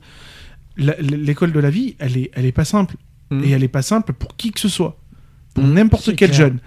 Elle est plus facile pour un jeune qui a été, on va dire, porté par les parents, qui a été briefé, qui a été accompagné progressivement, Mhm. que pour un jeune qui, comme toi, qui arrive de but en blanc là-dedans. Mhm. L'école de la vie est un monde très cruel. Moi, j'ai appris l'école de la vie, j'avais 14 ans, Mhm. puisque c'est là où j'ai commencé à rentrer dans le monde du travail. Légal, pas légal, j'en sais rien, mais voilà. C'est là où j'ai commencé à mettre les pieds dans le ciment, et etc. etc. Ouais, ben, elle m'en a fait voir des vertes et des pas mûres, je veux dire. Euh, ça forge. Ça forge. Un, gamin, ça le forge, hein, je veux dire. Il n'y a pas de souci. Donc c'est vrai que quand je suis arrivé dans le monde adulte, je suis arrivé avec beaucoup de références. Dans le sens où euh, je savais très bien que au plus j'allais avancer, au plus j'allais en prendre plein la gueule. Et qu'on Mm. n'allait pas me faire de cadeaux. Mm. Il n'y a pas de souci. Certes, alors bien sûr, j'avais encore papa et maman derrière moi. Mais papa et maman n'étaient pas là pour me dire Ah bah attends, t'es en difficulté, tiens. Mhm. Non. C'est pas le but d'un parent. c'est- C'est pas, justement, pas ça. c'était moi, Mhm. mon éducation, elle n'a Mm. pas été faite comme ça. Elle a été, écoute, tu t'es trouvé dans, tu t'es mis dans cette situation. C'est à toi d'assumer. À toi de trouver la solution Bien sûr, pour t'en sortir. bien sûr. Maintenant, si c'est trop compliqué ou si vraiment c'est une, c'est une catastrophe ou une erreur Mhm. qui est costaud, ok, on t'aidera. Mais sinon, d'abord, tu te débrouilles tout seul. Moi, je me rappelle que euh, j'avais planté euh, plusieurs tafs et tout, nanani, nanana, ça avait, très, ça avait été très loin. hein. Mon père, il m'a dit, écoute, t'es parti de ton boulot, t'es pas parti correctement, t'en assumes les conséquences. Mhm. Ton loyer, ça fait trois mois qu'il n'est pas payé, t'en assumes les conséquences. Il m'a dit, on te, on te laissera pas dehors, mais tu payes tes conséquences. Eh ben, ça a été chaud de night, eh ben, j'ai assumé jusqu'au bout, et puis voilà, quoi, je veux dire. Mais oui, euh, enfin, pour euh, rebondir un petit peu sur tout ça, euh, moi, je, ne peux pas valider, je ne peux pas admettre qu'on puisse laisser un gamin de 15 ans, 16 ans, 14 ans, 18 ans, sans rien dehors. Mhm. Un minimum. Enfin, putain, enfin, je- il y Ah, arrive un minimum, il y a- y un moment donné, il y arrive un un moment donné, il faut minimum. être logique. Oh, c'est son, on est, enfin, c'est. Alors j'avais pas zéro, j'avais pas zéro, hein. j'ai pas eu zéro, j'avais quand même la portion alimentaire de mon père. Non mais, Mais, je parle euh, pas zéro mais- dans le sens euh, pécunier, je Mm. parle zéro dans le dans le dans le sens connaissance. Ah non, Du- c'est ce a connaissance du monde du monde Ah, mais extérieur. personnellement, c'est ce Voilà. m'ont fait, oui. C'est non, Mm. on ne lâche pas son Mm. enfant comme ça. Et. Oh, c'est, enfin, je sais pas. Mm. euh, moi demain, euh, je lâcherai pas mon fils, quoi. Je veux Mm. dire, Euh, si de, si à 16 ans il me dit, écoute, papa, bah voilà, je veux vivre ma vie, je veux machin, nanani, nanana. Bah ok, tu veux vivre ta vie, bah, on va faire ce qu'il faut pour que tu sois émancipé, nanani, nanana. Mais je vais toujours avoir un œil dedans. dedans. Mhm. Je vais pas le lâcher comme ça, à l'aveuglette. Je vais Mm. dire d'abord, écoute mon gars, tu veux ta vie? Ok, y a pas de souci. Tu sais ce qui t'attend derrière? Non. Alors moi, je vais te faire voir ce qui t'attend derrière. C'est-à-dire que moi, par contre, je vais lui faire vivre la situation. Comme mon père, il m'a fait. Mon père, moi, il m'a fait vivre la situation. Il n'y a pas de souci. Ah, tu veux rentrer dans le monde des adultes? Il m'a dit, il n'y a pas de problème. Ça a duré un mois, l'histoire. hein. Mm. Pendant un mois, ah, j'en ai chié des, des ronds de chapeau. hein. Mhm. Et ben voilà, quoi, je veux dire. Il faut réfléchir aux conséquences. On met son fils dehors, derrière, il y a des conséquences. C'est clair. Il faut réfléchir à deux fois. En tout cas, je vous ai raconté une chose que je vous ai jamais dit. Maintenant, vous savez d'où vient mon traumatisme du jour de l'an. oui, parce que j'ai pas euh, à 18 ans, j'ai Oui, passé, bah oui. j'ai passé, euh, j'ai passé mon jour de l'an dans un foyer d'hébergement. Mmh. Voilà d'où vient mon problème. Euh, je vous ai jamais, je, sais pas si je t'avais déjà raconté bien. ça. De quoi? C'est bien, tu libères. Oui, mais bon, c'est quelque chose que j'ai jamais raconté parce que c'est quelque chose que je vais pas forcément raconter. Ça commence Bah, à après, dater. Ça date après, on a tous, mais on, on a tous, on va dire, une anecdote qui nous a euh, bloqué ou pas bloqué. Mhm. Euh, moi, je sais que pour moi, euh, il y a une certaine, certaine période de l'année où Mhm. c'est compliqué aussi. Hum, Après, voilà, c'est compliqué. C'est toujours plus facile à dire que faire, mais il faut arriver à passer par-dessus, quoi. Mais c'est ce que j'ai fait, mais bon, c'est voilà. pas. Mais c'est jamais. toujours- mais si, il y a euh, toujours le. le y a toujours, ben, euh, c'est toujours le chaque- problème est toujours jour, là. C'est hein. ce qui m'est arrivé au jour de l'an dernier, et à chaque fois, ben, ça m'a Bah, remis, ça euh, ça ça remis en, en arrière. Bien Voilà, tout simplement. Abandon familial, etc. Etc. Donc j'avais tout ça qui est, qui est revenu à l'époque. Maintenant, les Mm. gens qui m'écoutent, vous savez pourquoi. c'est quelque chose que j'ai jamais raconté, hein, je vous le dis. Alors par, par rapport au logement. euh, sachez que la majorité des 16-25 ans qui ont euh, avec 57% vivent encore avec leurs parents. Mhm. Bonjour Lionel. 18% ont constitué une famille Mhm. et 13% vivent seuls. Mhm. Tout de même. Hein. 57% C'est bien, je suis dans deux. Enfin, Alors- si on doit aller à l'époque, j'étais dans deux catégories. Ben, pas moi, moi je suis Mm. dans les 13% qui ont vécu seuls en fait. Moi, j'étais dans la catégorie. Oui, j'étais encore chez mes parents. Donc à 57%, tu es dans Voilà. la majorité en fait. Et oui, j'étais dans la tranche où j'avais construit une famille. Euh, 16, 25, oui, mais euh, t'avais à Ah peine non, 25 un an après. Non, non, t'avais 20 t'avais à peine 25 ans, je suis désolé. Alors, oui, si oui, tu pardon. sais Oui, compter, oui, oui, oui, ça, si tu as oui, ça va. Mes études de comptabilité sont très loin. Donc t'avais à Oui. peine 25 ans. Mais sinon, euh, voilà, c'est ce qu'il fallait dire. Et les jeunes ayant quitté aussi le, le foyer familial sont généralement locataires dans des grandes villes, oui, Ouais. et occupent de petits logements, oui, plus souvent de statuts atypiques, meublés sous location, etc. Oui, c'est ce que j'ai vécu, donc je le confirme. Euh, Apparemment, clair. et c'est toujours le cas aujourd'hui, Mmh, apparemment en 2018. Mais apparemment, En fait, ça a en- toujours. En fait, euh, quand on voit le, certains logements, alors certes, c'est c'est pas forcément le, le logement dont on rêve, Mhm. mais quand, enfin moi personnellement, je me suis toujours dit si mon premier logement, j'arrive à tomber parce que c'est généralement quand tu prends ton premier logement, c'est t'as que dalle, Mhm. t'as même pas une armoire pour foutre ton linge, C'est ça. donc généralement tu cherches un meublé. T'as juste un lit déjà. Voilà. C'est ça. Mais moi, c'est- j'ai eu un meublé. Donc voilà. J'ai eu un On commence, mais je crois que généralement on commence tous par un meublé. Mhm. Moi j'ai eu la chance de de poser mes meubles. Mhm. Et encore qu'il a fallu, parce que c'est bien beau de, de se dire, oh ouais, je m'installe dans mon appart. Ouais, moi j'étais content dans mon 70 mètres Mhm. carrés. hein. Quand t'arrives dans un 70 mètres carrés, que t'as une commode, un lit, Mhm. une table, deux chaises, tu te dis, il fait vide quand même le 70 mètres carrés. Bah, il va te manquer la gazinière, le frigo, le congèle, la machine à laver, etc., etc. Mhm. Enfin voilà. Et ben tout ça, il a fallu, le- le- il a, eh ben, il a fallu euh, alimenter ces, ces 70 mètres carrés là. Donc je veux dire, c'est vrai que quand on arrive dans un, dans un meublé, on se dit, oh, Mm. Inch'Allah, il y a tout. J'ai pas besoin d'acheter de micro-ondes, j'ai pas besoin d'acheter machin, Mm. nanani, nanana. Mm. C'est vrai qu'il y a cet avantage là. Mais clair. derrière, ça se paye tout ça. ça c'est sûr. Parce que tu vas louer. Un, tu loues un meublé. Deux, ta caution, elle ne sert pas qu'à qu'au loyer euh, machin, puisqu'elle sert aussi pour tous les meubles qui sont dedans. Mhm. Puisque ça, tu le payes aussi. hein. Donc je veux dire, voilà, c'est bien d'arriver dans un meublé, puisqu'on arrive, il y a tout, nanani, nana, ça fait un peu princesse, hein, euh, j'avoue. Euh, moi, ça, je l'ai pas vécu. Moi, j'avais vécu directement, t'arrives dans 70 mètres carrés, il y a, y, a, y a rien. Il y a rien. C'est, tu, tu gueules, ça résonne dedans, c'est horrible. Donc euh, voilà, quoi, je veux dire, c'est, c'est pas pareil. C'est, c'est une autre vie, justement. Mhm. Tu vois, c'est arriver dans la, la vie, t'arrives dans un meublé, tu te dis, bon, allez, c'est bon, je pose mes valises, c'est fini. Mhm. Quand t'es jeune, t'as t'as même pas, t'as rien. t'as- euh, je me souviens, moi j'avais qu'un micro-ondes. J'avais même pas de gazinière, moi. Ah oui, parce que je, je cuisinais qu'au micro-ondes, Mmh, s'il vous plaît. Euh, La Mmh. purée au micro-ondes, Mmh, c'était délicieux. Bah, j'ai vécu, pendant un an comme ça à. Rennes. Euh, j'avais ri- Ah j'avais moi, j'ai rien. J'avais qu'une chaîne ici, C'est- j'avais que ça. C'est vrai que quand tu vois à l'époque où on est, donc en 2018, Mhm. quand tu vois les meublés, même le plus petit meublé qu'il y a, Mhm. 20, 20, 25 mètres carrés, c'est impressionnant. T'as Les l'impression. prix, euh, Non, mais euh, c'est pas une question de prix. C'est que t'es, enfin, une princesse, quoi. C'est t'arrives, tu prends ton sac, ton baluchon, pouf, tu poses. Mm. Que quand t'arrives dans un appartement Qui où t'as tout à faire, Mhm. que là, là, là, ouais, par contre, psychologiquement, tu te dis, dans quoi je me suis engagé?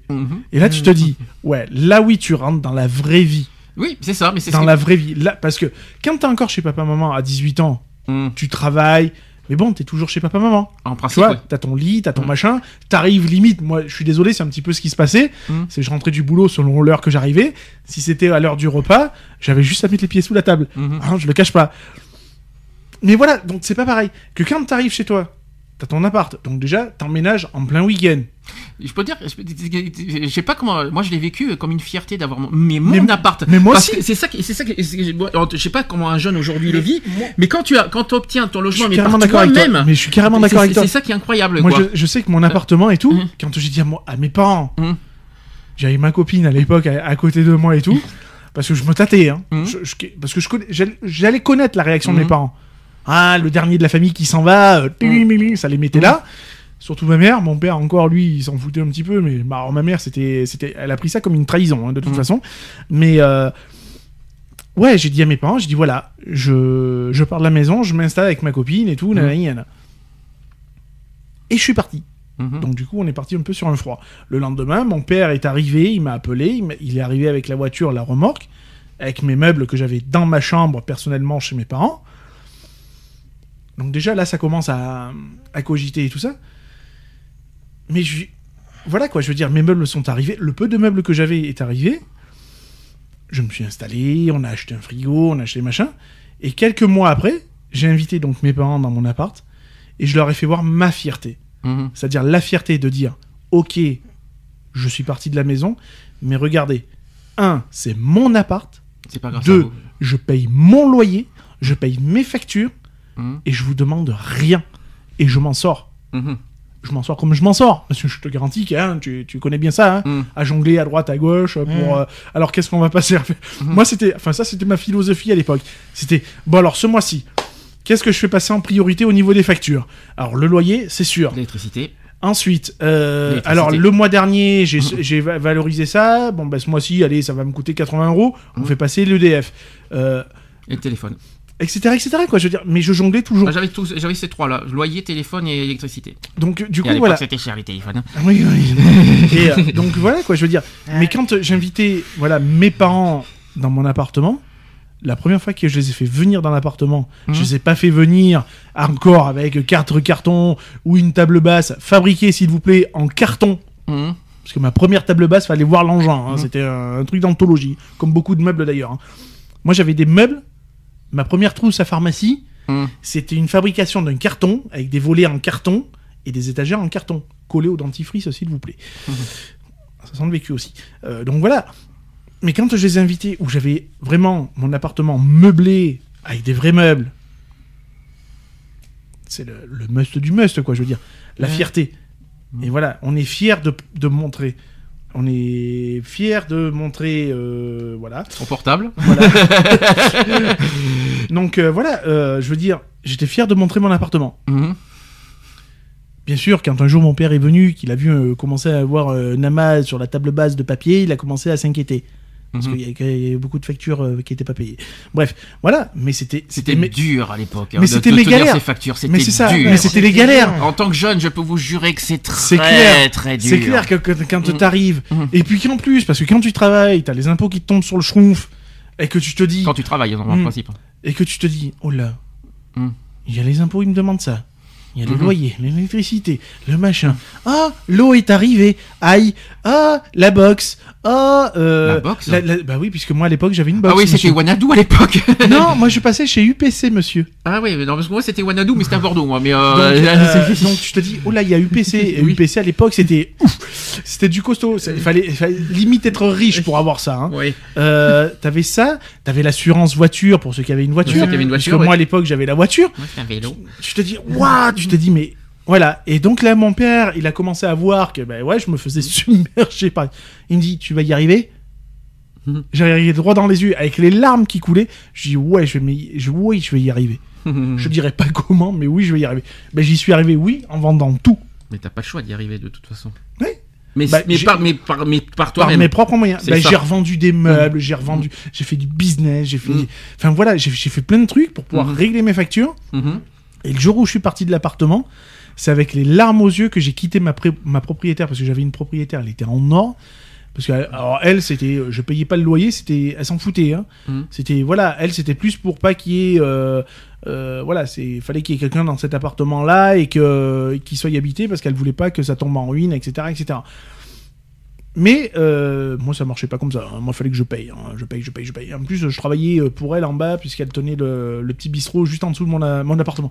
Vivre au-dessus d'un bistrot. Les gars, Moi, j'ai vécu, mais moi, c'était sur un restaurant, moi. Faites le d'office d'un bistrot, Mais je vous garantis que c'est chaud. À Rennes, j'ai vécu juste devant la gare, au-dessus d'un restaurant. Mmh. Et c'est euh, un restaurant qui m'a qui m'a sur un, dans un 10 mètres carrés. Mais bon, au moins j'ai eu un, un- un Oui, mais logement. voilà, t'avais un toit. J'avais mon petit toit et au moins j'étais fier. Et c'est là que je voudrais revenir euh, après face à la suite. C'est que toutes les, tous les jeunes aujourd'hui qui vivent cette situation, cette même situation, que vous en sortez par vous-même, soyez fiers d'avoir réussi, d'avoir réussi ce cap-là, parce que au moins déjà ne, ne, ne, ne- moi, si je dois parler de petite personne, euh, on n'a pas remercié ses parents d'en arriver là. Si vous avez, devez vous remercier, vous féliciter, c'est à vous-même. Au moins, vous avez vécu ça et au, et au moins tout le- votre, vécu- votre vécu à la suite sera construit sur cette base-là et pas sur la base que vos parents vous ont éduqué. Parce que euh, en fait, moi, tout, a, tout est reparti à zéro. Et je vais être honnête avec vous. Euh, je- tu le sais, je t'en ai déjà parlé Mhm. une fois. Tout est toute ma base est repartie à zéro au moment où, je, où on m'a mis à la porte à 18 ans. Mmh. Toutes les, toute l'époque euh, ut- euh, antérieure, c'est-à-dire tout ce que j'ai vécu mon enfance, n'existe pas. Mmh. Voilà, ça n'a jamais existé.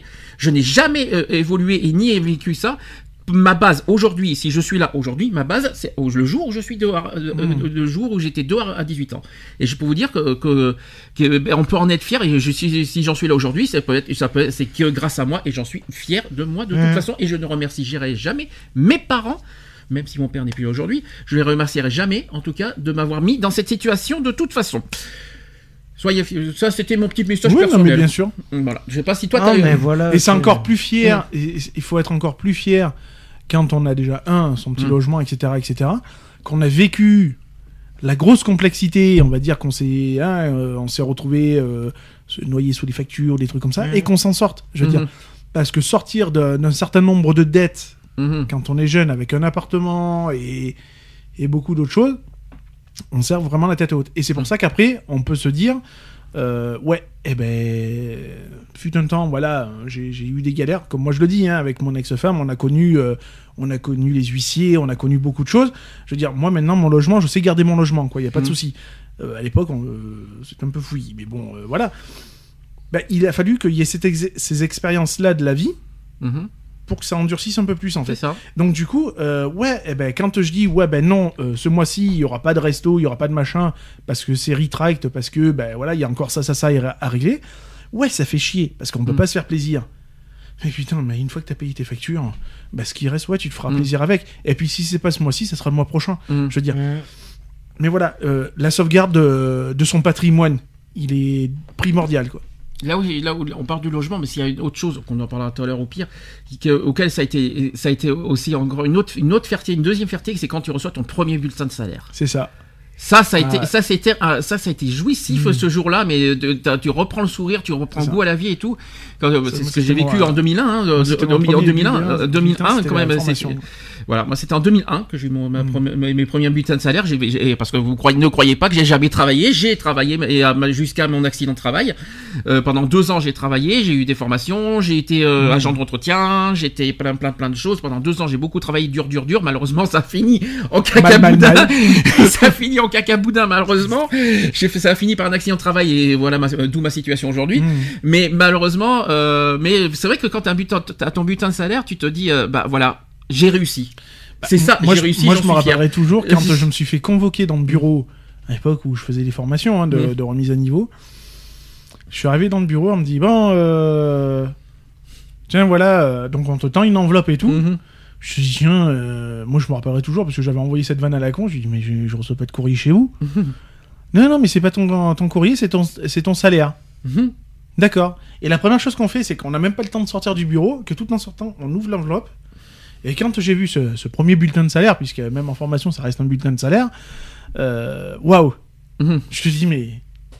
D'accord. Je vais faire quoi de tout ça? Parce que moi, à l'époque, c'était les 4070 francs. Qu'est-ce que je vais faire tout ça? Je suis arrivé à la maison. C'est ça. Je, suis arrivé à la maison, on aurait dit un malade mental ça. dans la baraque. C'est ça. Je oh, Ah, j'ai fait, j'ai je suis, je suis riche. J'ai dit, je suis riche. J'ai dit, c'est fini, les 10 balles d'argent de poche, machin. ça. J'ai dit, c'est fini. Je confirme. Et c'est vrai que la, la- la première, la première paye que j'ai eue, Mhm. c'est vrai que j'avoue que j'avais payé le restaurant à mes parents tellement Mhm. que j'étais fier. C'est vrai. Et Et la première Ah oui, fierté, d'a- d'a- ah ouais, la première fierté d'envoyer la carte bleue. C'est pas mon cas. hein. Oui, non, mais bon, voilà. Mais moi, à l'époque, quand je faisais mes remises à niveau, j'étais encore chez mes parents. Donc, euh, voilà. quoi. Alors passons à la catégorie de, de la scolarité maintenant. On aura l'occasion de parler du travail de toute façon. Alors sachez que plus de 40% d'une génération obtiennent un diplôme du supérieur.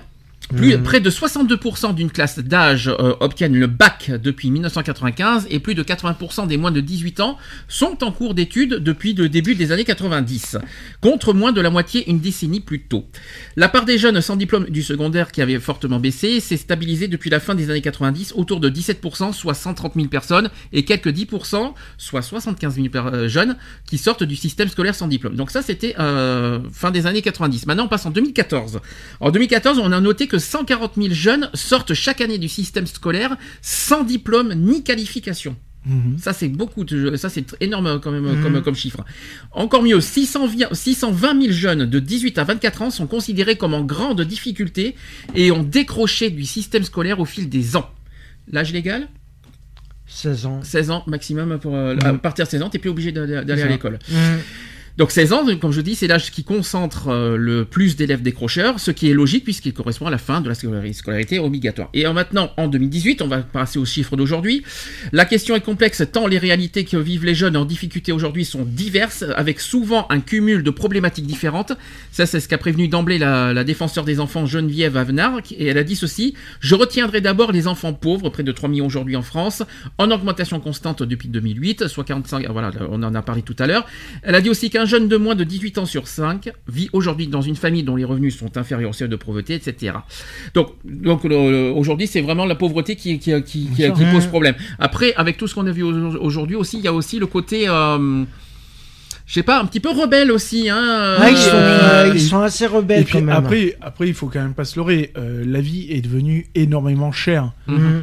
Euh, même un jeune qui travaillerait un minimum n'aurait pas- n'aurait pas les moyens de se payer un logement, quoi. Je veux dire. Mhm. Donc euh, voilà quoi, je veux dire, euh, un jeune entre 18 et 25 euh, qui bosse n'a pas les, les- n'a pas les moyens de se payer un au logement et deux n'a n'a aucune aide euh, de droit au logement ou des trucs comme ça quoi. Je veux dire. Mhm. Donc ça reste très compliqué quoi.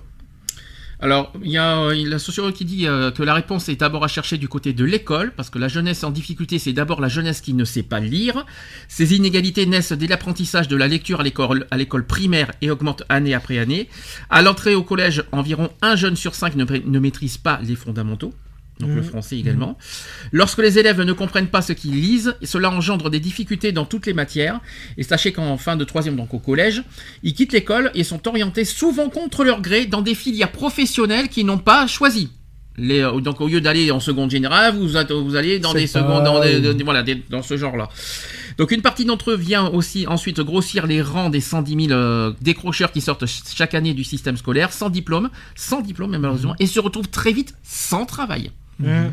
Quand on n'a pas de diplôme, Bah pas de Pour travail. trouver du boulot, euh, c'est très dur. on peut trouver un travail sans diplôme, mais Oui. c'est encore plus difficile. C'est euh, très dur, ouais. Moi, je sais qu'à l'époque, j'ai fait deux années de sixième, Mhm. puisque j'ai redoublé ma sixième, et j'étais automatiquement à la deuxième année de ma sixième propulsé en CPA, donc classe préparatoire à l'apprentissage, en vue d'un apprentissage bien sûr. Après, j'ai fait mon CFA sur deux ans, mais j'ai fait que six mois, Mhm. puisque je me suis retrouvé en accident de travail, donc euh, ciao. Puisqu'à l'époque, j'étais apprenti cuisinier, et que grâce à ma, ma- ma patronne à l'époque, eh ben, j'ai fini en arrêt maladie. Euh, j'ai été hospitalisé pendant huit mois, c'était sympa. Et euh, voilà, puis après en avant, bah après en avant toutes les galères quoi, hein, les, les formations, les intérims et voilà quoi. Mhm. Alors, autre facteur, on dit que pour la sociologue, euh, au-delà des résultats scolaires, le facteur psychologique est à prendre en compte également par rapport à la scolarité.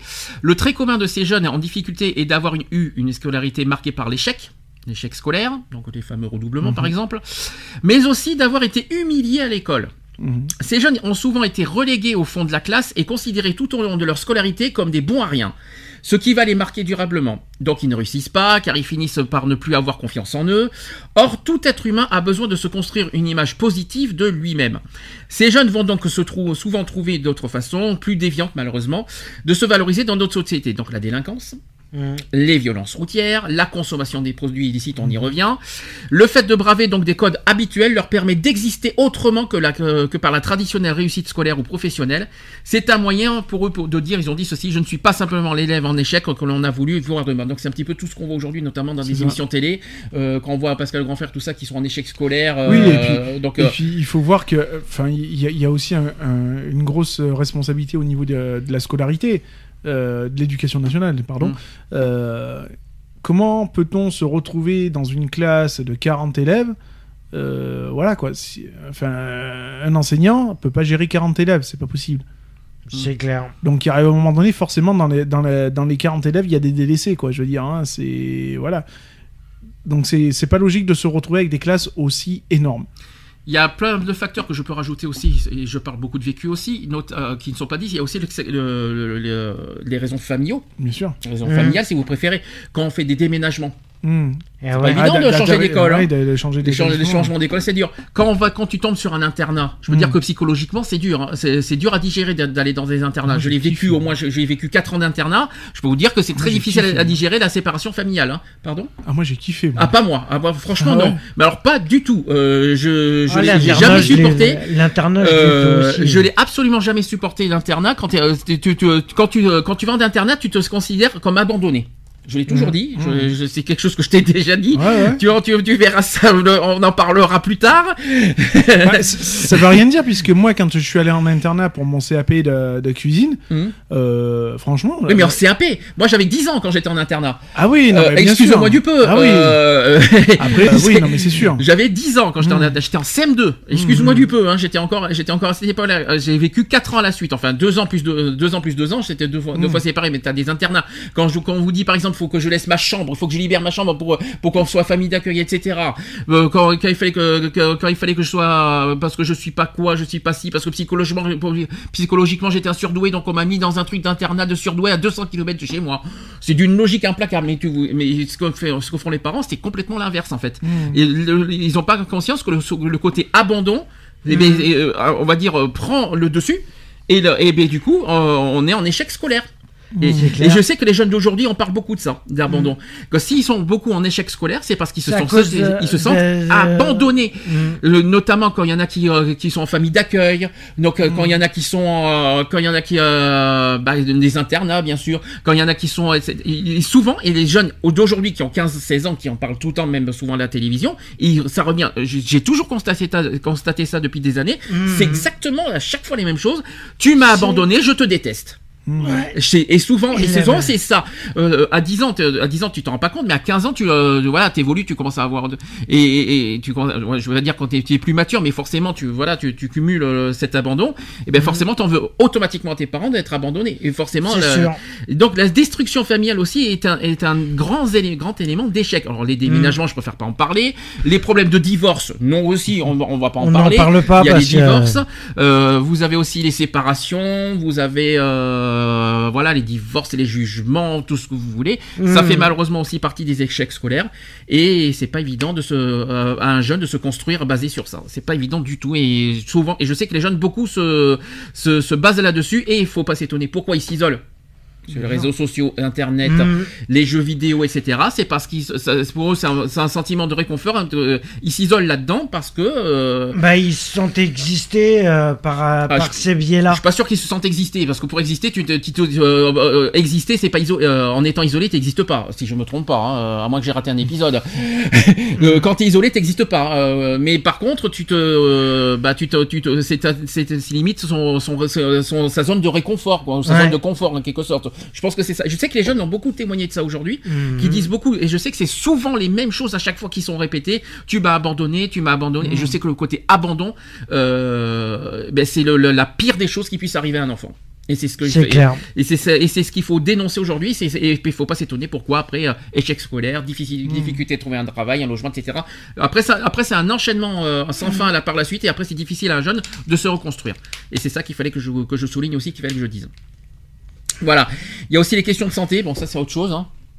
Voilà, euh, Mhm. difficile, difficulté de scolarité, voilà, c'est pas Au évident. niveau de la santé, Santé, ouais. handicap, évidemment, hein, c'est c'est pas évident, mais bon, euh, ça c'est ça c'est un, c'est un autre autre chose, ça n'a rien à voir.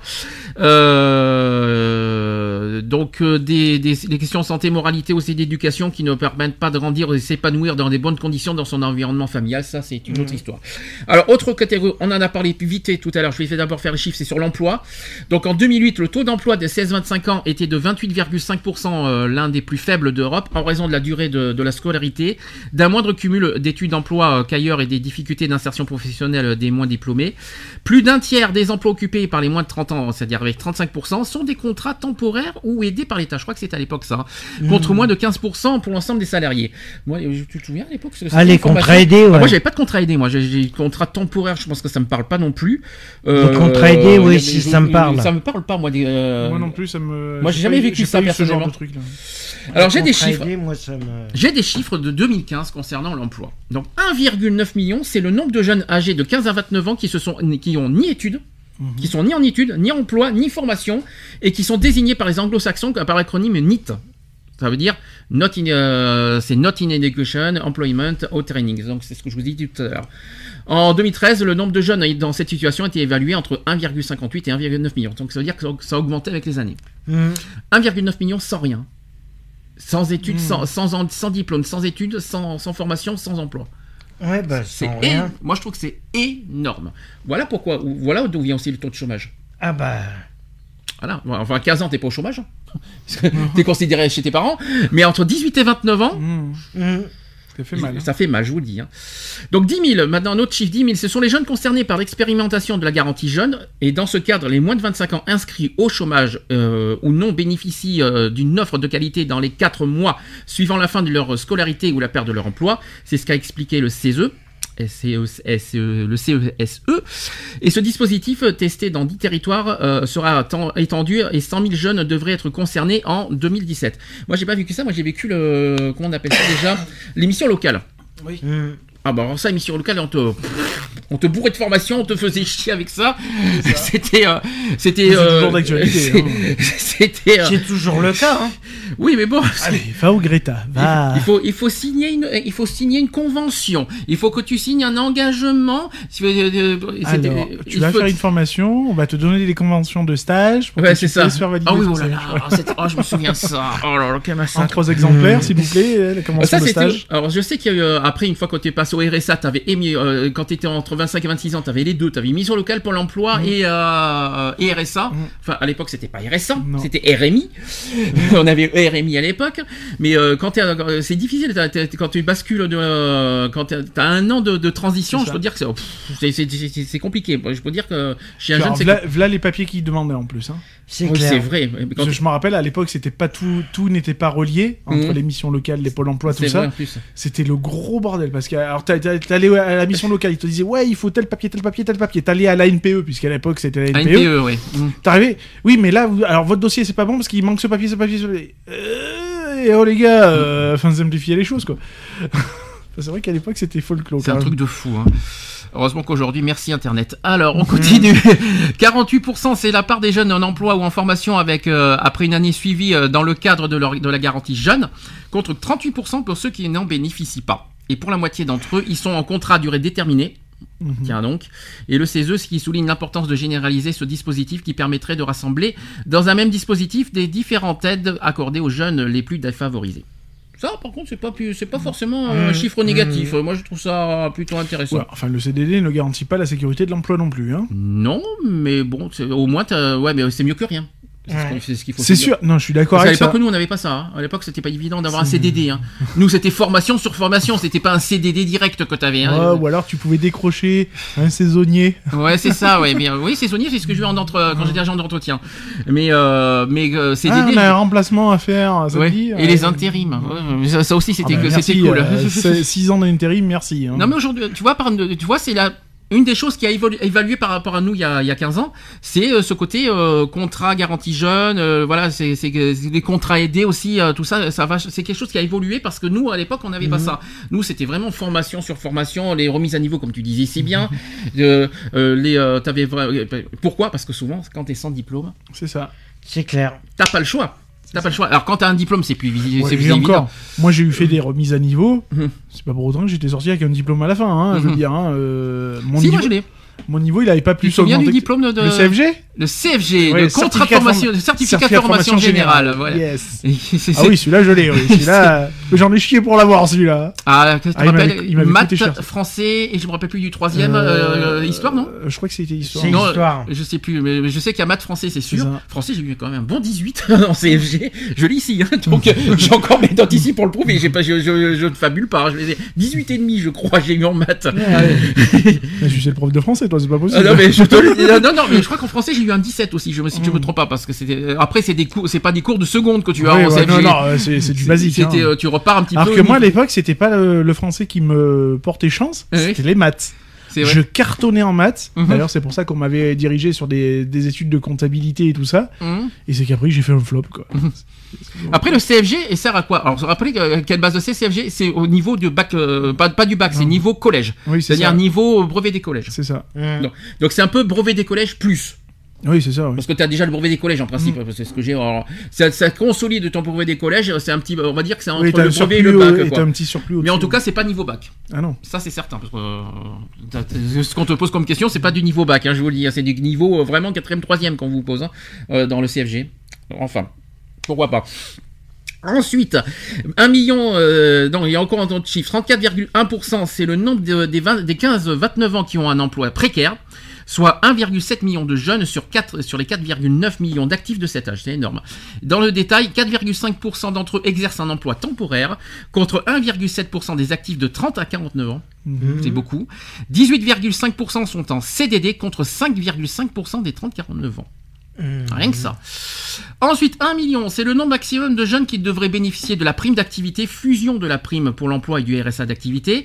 Euh, une mesure qui va dans le bon sens, alors que généra- généralisation de la garantie jeune ne permettrait pas, euh, mettrait pas de combler l'ensemble des ruptures dans les parcours des jeunes. Alors ça, par contre, c'est au moins une chose qui a évolué, c'est qu'à l'époque, on n'avait pas droit à ça. On n'avait pas Mmh. droit aux primes d'activité, on n'avait ni, euh, ni, On euh, on n'avait rien du tout, ni RSA, ni que ce soit. Le RSA d'activité, tout ce que vous voulez. On n'avait rien du tout. Euh, c'est vrai que quand tu travailles, par contre, euh, je crois que tu as au moins le chômage, euh, même quand tu es, quand es jeune, entre 18 et 25 Ah, ans, je crois mais que t'as même droit à la t'as le prime pour l'emploi. chômage. ouais. Je crois que tu as droit à l'ARE aussi. Et, euh, si je me trompe pas, quand tu travailles. Oui. en À la- CDD. à- oui, à la fin de, à la au fin de bout de, contrat, au bout de t'as- certain temps, au bout d'un certain temps, je crois qu'au bout de, de- je crois que d'ancien, c'est, d'ancien- euh, 18 mois, non 18 mois, non, je d'ancienneté je crois que c'est ça. ouais. Je crois que c'est 18 mois d'ancienneté euh, pour avoir pour pouvoir bénéficier de l'ARE. Je sais que mais toi, tu l'as eu.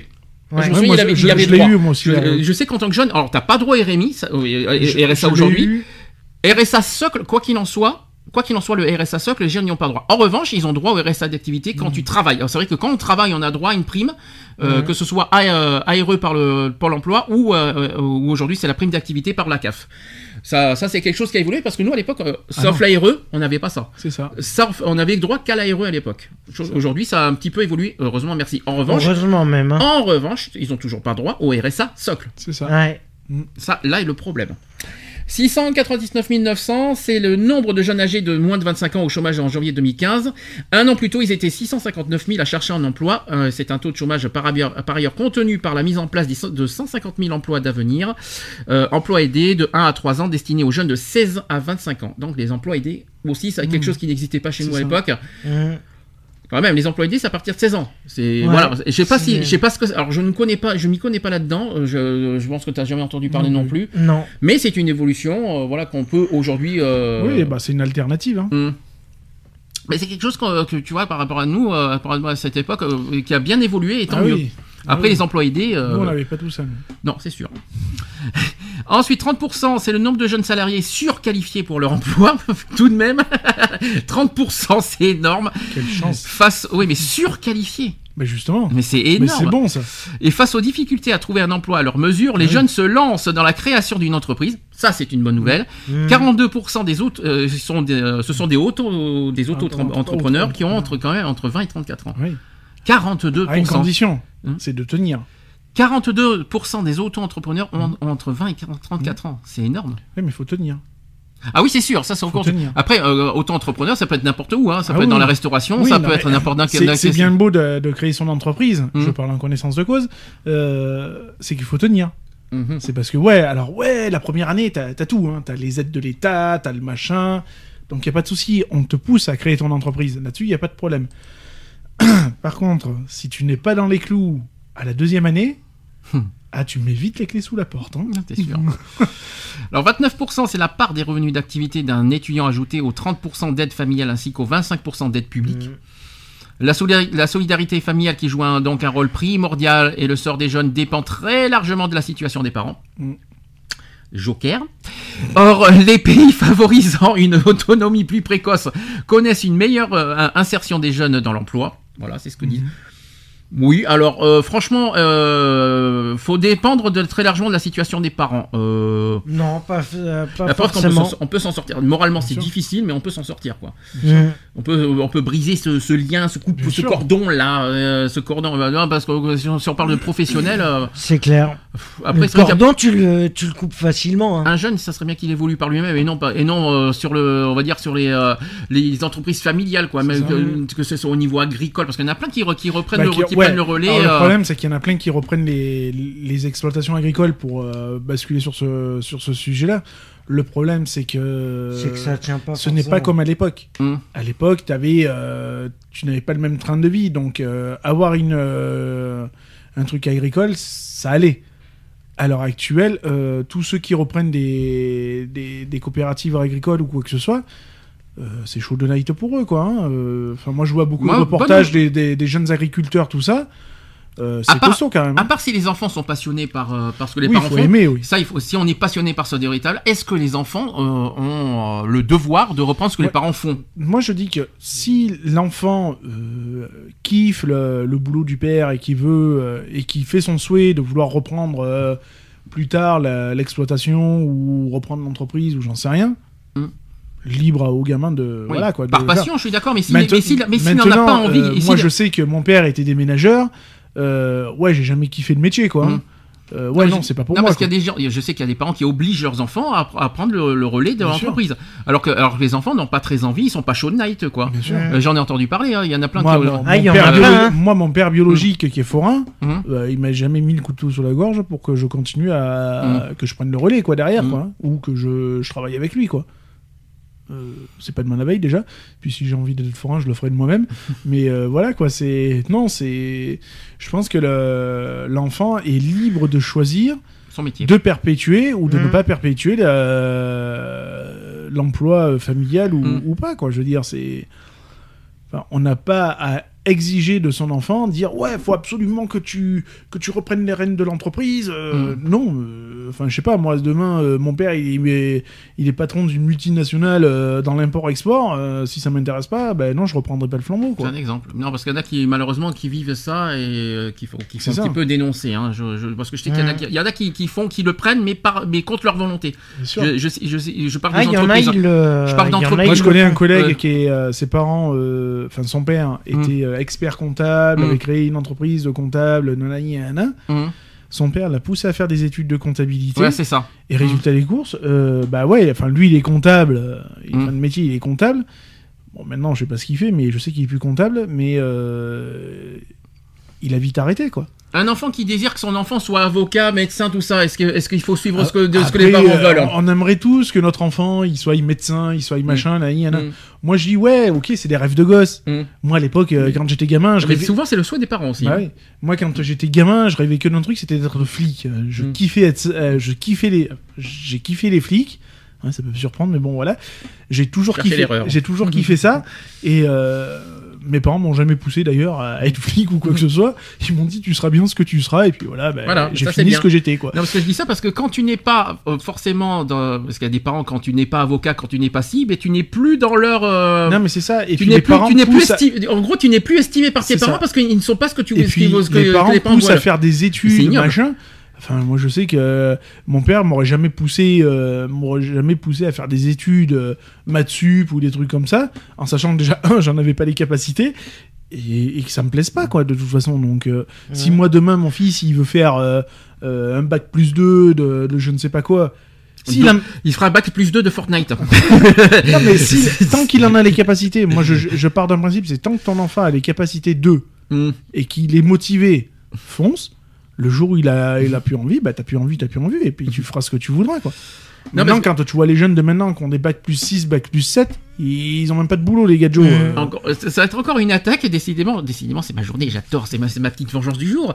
Parce que une- quand j'étais jeune, j'étais jeune, hein, je l'étais, hein, je suis toujours, mais Un peu plus vieux, mais euh, non, je suis toujours aussi jeune. Et donc, euh, avec un peu plus de blanc. moi, ce que j'aime, ce que j'ai pas aimé, c'est que, tu vois, ma mère exigeait, euh, euh, ça serait bien que tu sois je- ça serait bien que tu sois un tel, un tel, un tel. Quand, quand, quand, quand je n'étais plus, euh, euh, voilà, j'ai arrêté mes études, etc. Et c'est là, il y a eu un, il y a eu un petit rapprochement, on a, on a essayé tout, tout ça. Quand elle a su que j'étais par exemple agent d'entretien, voilà quoi.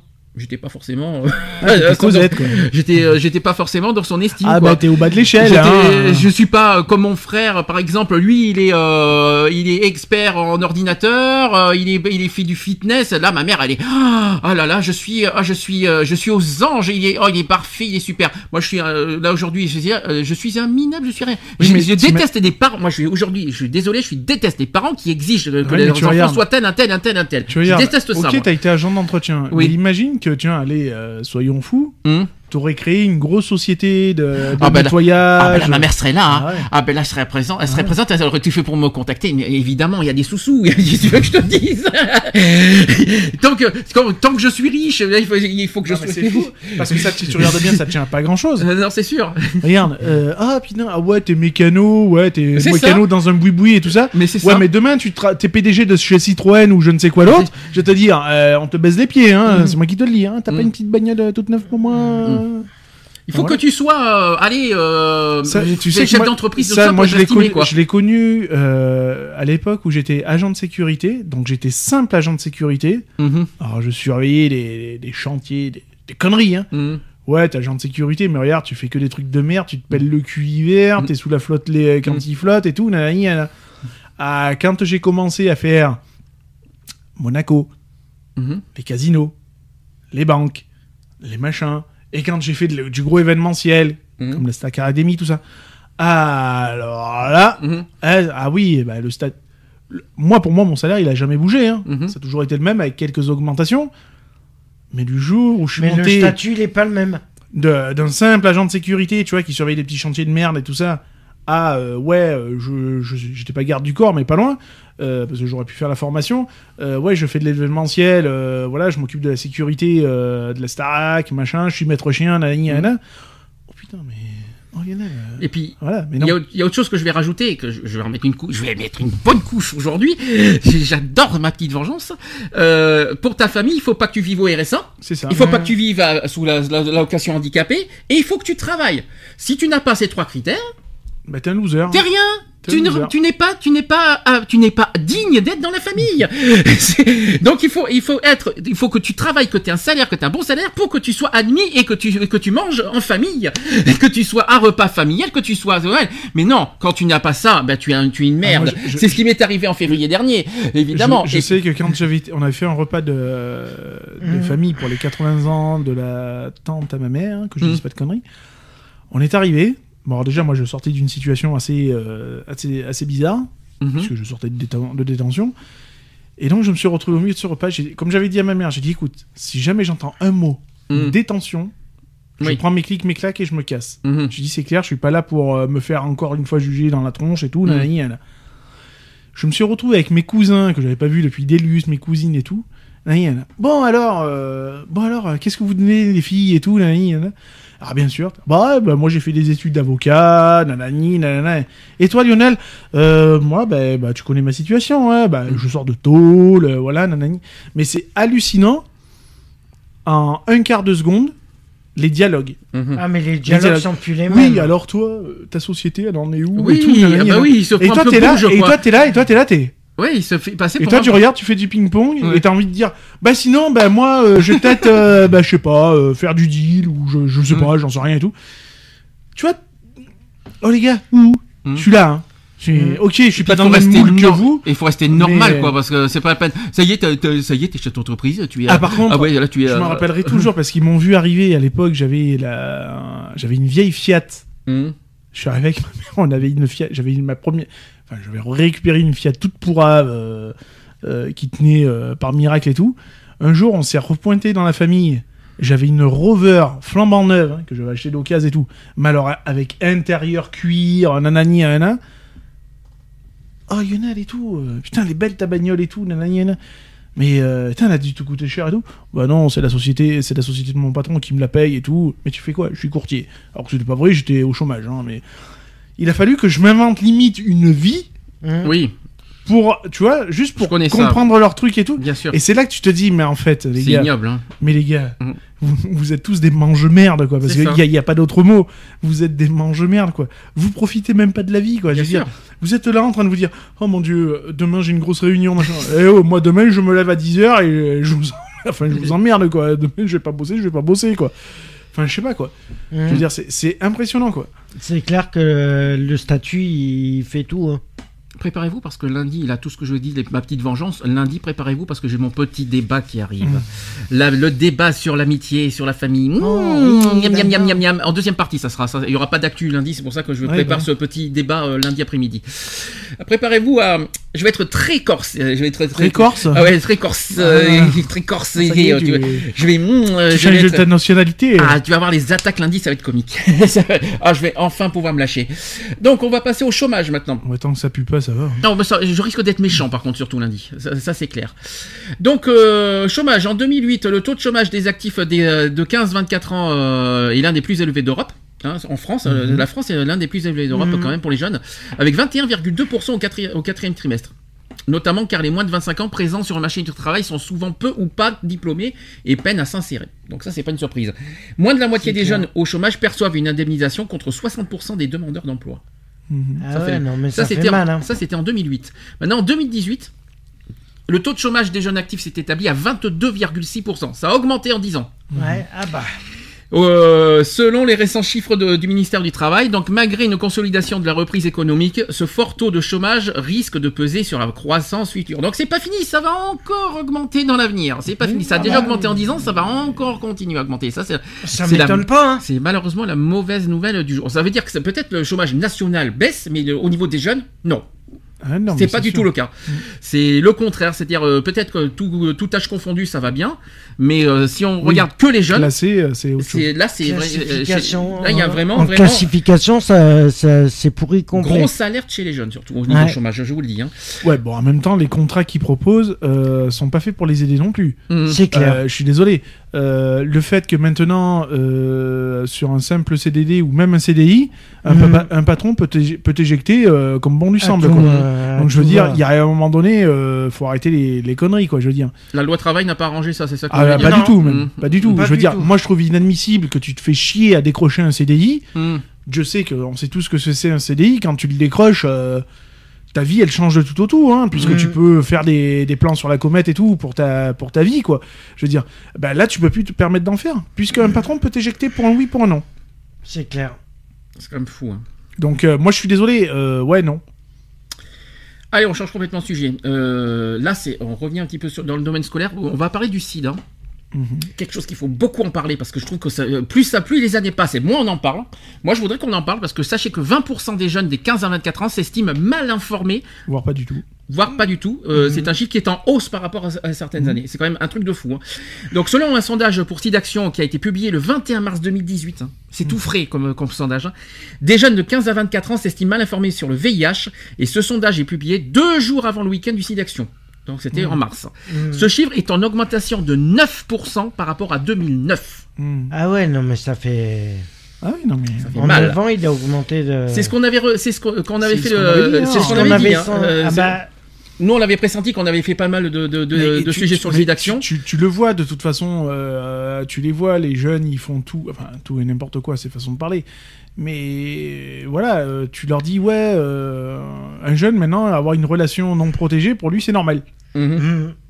Euh, Imaginez, imaginez bien les idées reçues. Et alors là, vous allez, vous allez, vous allez, être- vous allez, être, vous allez, vous- vous- j'ai pas- c'est pas à rire, je vous dis clairement, c'est pas à rigoler, mais vous allez recomprendre. Il y a un jeune sur cinq qui pense qu'on peut être contaminé en embrassant une personne séropositive.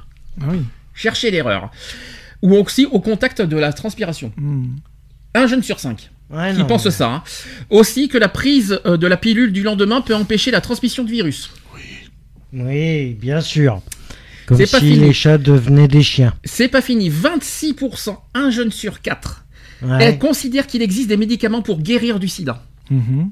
Ouais. Il y a un traitement, mais c'est pas. Ça, ça Il y a un ne guérit pas du sida, tu meurs du sida, quoi qu'il en soit, tu meurs. Tu Ça meurs, rallonge la, Voilà, ça prolonge la ça durée ral- de vie. Ça ralentit la, la contamination. Non, ça prolonge, on va dire, ça, on va dire, ça, ça, ça euh, Bah, si ça rallonge, c'est que tu freines la. Oui, la- c'est ça. C'est que tu fre- si tu rallonges freines- l'expérience de vie, tu freines la, La la contamination. Non, quand t'es contaminé. Oui. T'es Oui, forcément non mais contaminé. enfin, tu, tu, tu ralentis, la, la- L'évolution. la- comment, Oui, plutôt ça. Voilà l'évolution du virus. Pardon. Oui, c'est Oui. plus ça, parce que t'es contaminé quoi qu'il Oui, en voilà. soit. Mais Oui, tu- t'es- on ralentit le processus Voilà. d'évolution euh, voilà, de- Mm. de- de- du, du virus. Voilà, ça c'est sûr. Malheureusement, il y a un jeune sur quatre qui pense le contraire. Sympa.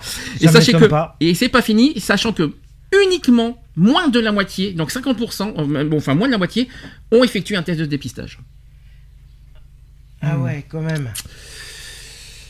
Voilà, donc il fallait que je Eh le ben, euh, qu'ils le fassent plus souvent, les dépistages, et puis que... C'est pas fini. Selon ce sondage, seul un jeune sur deux fait confiance aux messages d'information sur le sida reliés dans les médias et sur les sites internet spécialisés. craint, hein. Mm. Cette proportion tombe à 22% pour les réseaux sociaux, Mm. pouvant euh, pourtant privilégiés par les jeunes pour s'informer. Logique. Et ils estiment que les élus locaux, les pouvoirs publics et l'éducation nationale doivent en faire plus en matière d'information sur le VIH. Ça, oui, Ah, c'est vrai. C'est clair. Si moi, je rajoute pas que ça, il y a aussi l'école. hein. Oui, non, Ah mais... euh, L'éducation nationale a son, a son rôle à, y- à- à y jouer, aussi bien au collège que, les que professeurs, partout, que- qu'au qu'au lycée. Quoi, que hein. partout, hein, de toute façon. Hein. Quelque chose à dire sur ce sujet? C'est ce qu'on craignait. De toute Ah façon, non, mais c'est ce qu'on craignait. Hein, Pour, moi, il n'y a pas de surprise. Mm. Euh, je suis franchement pas choqué non plus par les, les euh, ce, que, chiffres. pa- hein. ce que pensent les jeunes. Hum. Ah, ça Euh, voilà, pas. ça, ça prouve bien un manque d'information et une banalisation de, de la maladie. De toute Mhm. façon, hein, euh, euh, ça arrive qu'aux autres, ça arrive pas à moi-même. hein. C'est c'est ce qu'on se dit tous, hein, de toute façon. Euh, maintenant, un dépistage, ça coûte rien. Il y a des dons du sang qui sont faits pour ça en plus. Il y a les trodes et tout ce que Donc, il y, a- il y a- il y a plein de choses, je veux Mhm. dire. Il n'y a pas de honte de faire un dépistage en mais non, Ah bah, moi je le cache pas, tu vois, en, ça fait quelques années maintenant que je suis marié, que je vis, que je vis mari- maritalement avec mon, avec mon mari. Euh, mais j'ai j'ai eu, euh, j'ai eu encore un bilan sanguin avec le test HIV dessus, quoi. Hum. Euh, bah, voilà, bah, et ça m'a pas plus gêné que ça, quoi. Je veux dire, Il je- pas de honte. Hein. puis déjà, un, je sais où c'est que je trempe ma nouille, donc euh, voilà, euh, je savais très bien que mon résultat allait être négatif. Euh, voilà, maintenant, euh, faut, faut faire attention avec qui on couche et comment on couche, quoi. Solution Ouais. pour, euh, par rapport aux jeunes, par rapport au sida Donc, euh, manque d'informations, Bah, plus, trop plus. Ne pas, hésiter, ne pas hésiter à pousser À les portes pousser, des, ouais. des associations, Mm. des, même des, des voilà, euh, à l'hôpital, tout ça. Ne, ne pas hésiter à pousser la porte, quoi. Je veux Mm. dire, à poser des questions. Euh, S'il y a une infirmière qui vient à domicile pour des soins ou quoi que ce soit, bah, ne pas hésiter non plus à lui poser des questions. Je veux dire, ça, ça mange pas de pain, ça coûte rien. Euh, S'informer aussi euh, de de comment ça s'attrape, hein, Mhm. histoire de sortir Ça un ne petit. s'attrape pas. Non mais Ah. non mais comment dire co- euh, comment dire Ça se transmet. Ouais, ça, voilà.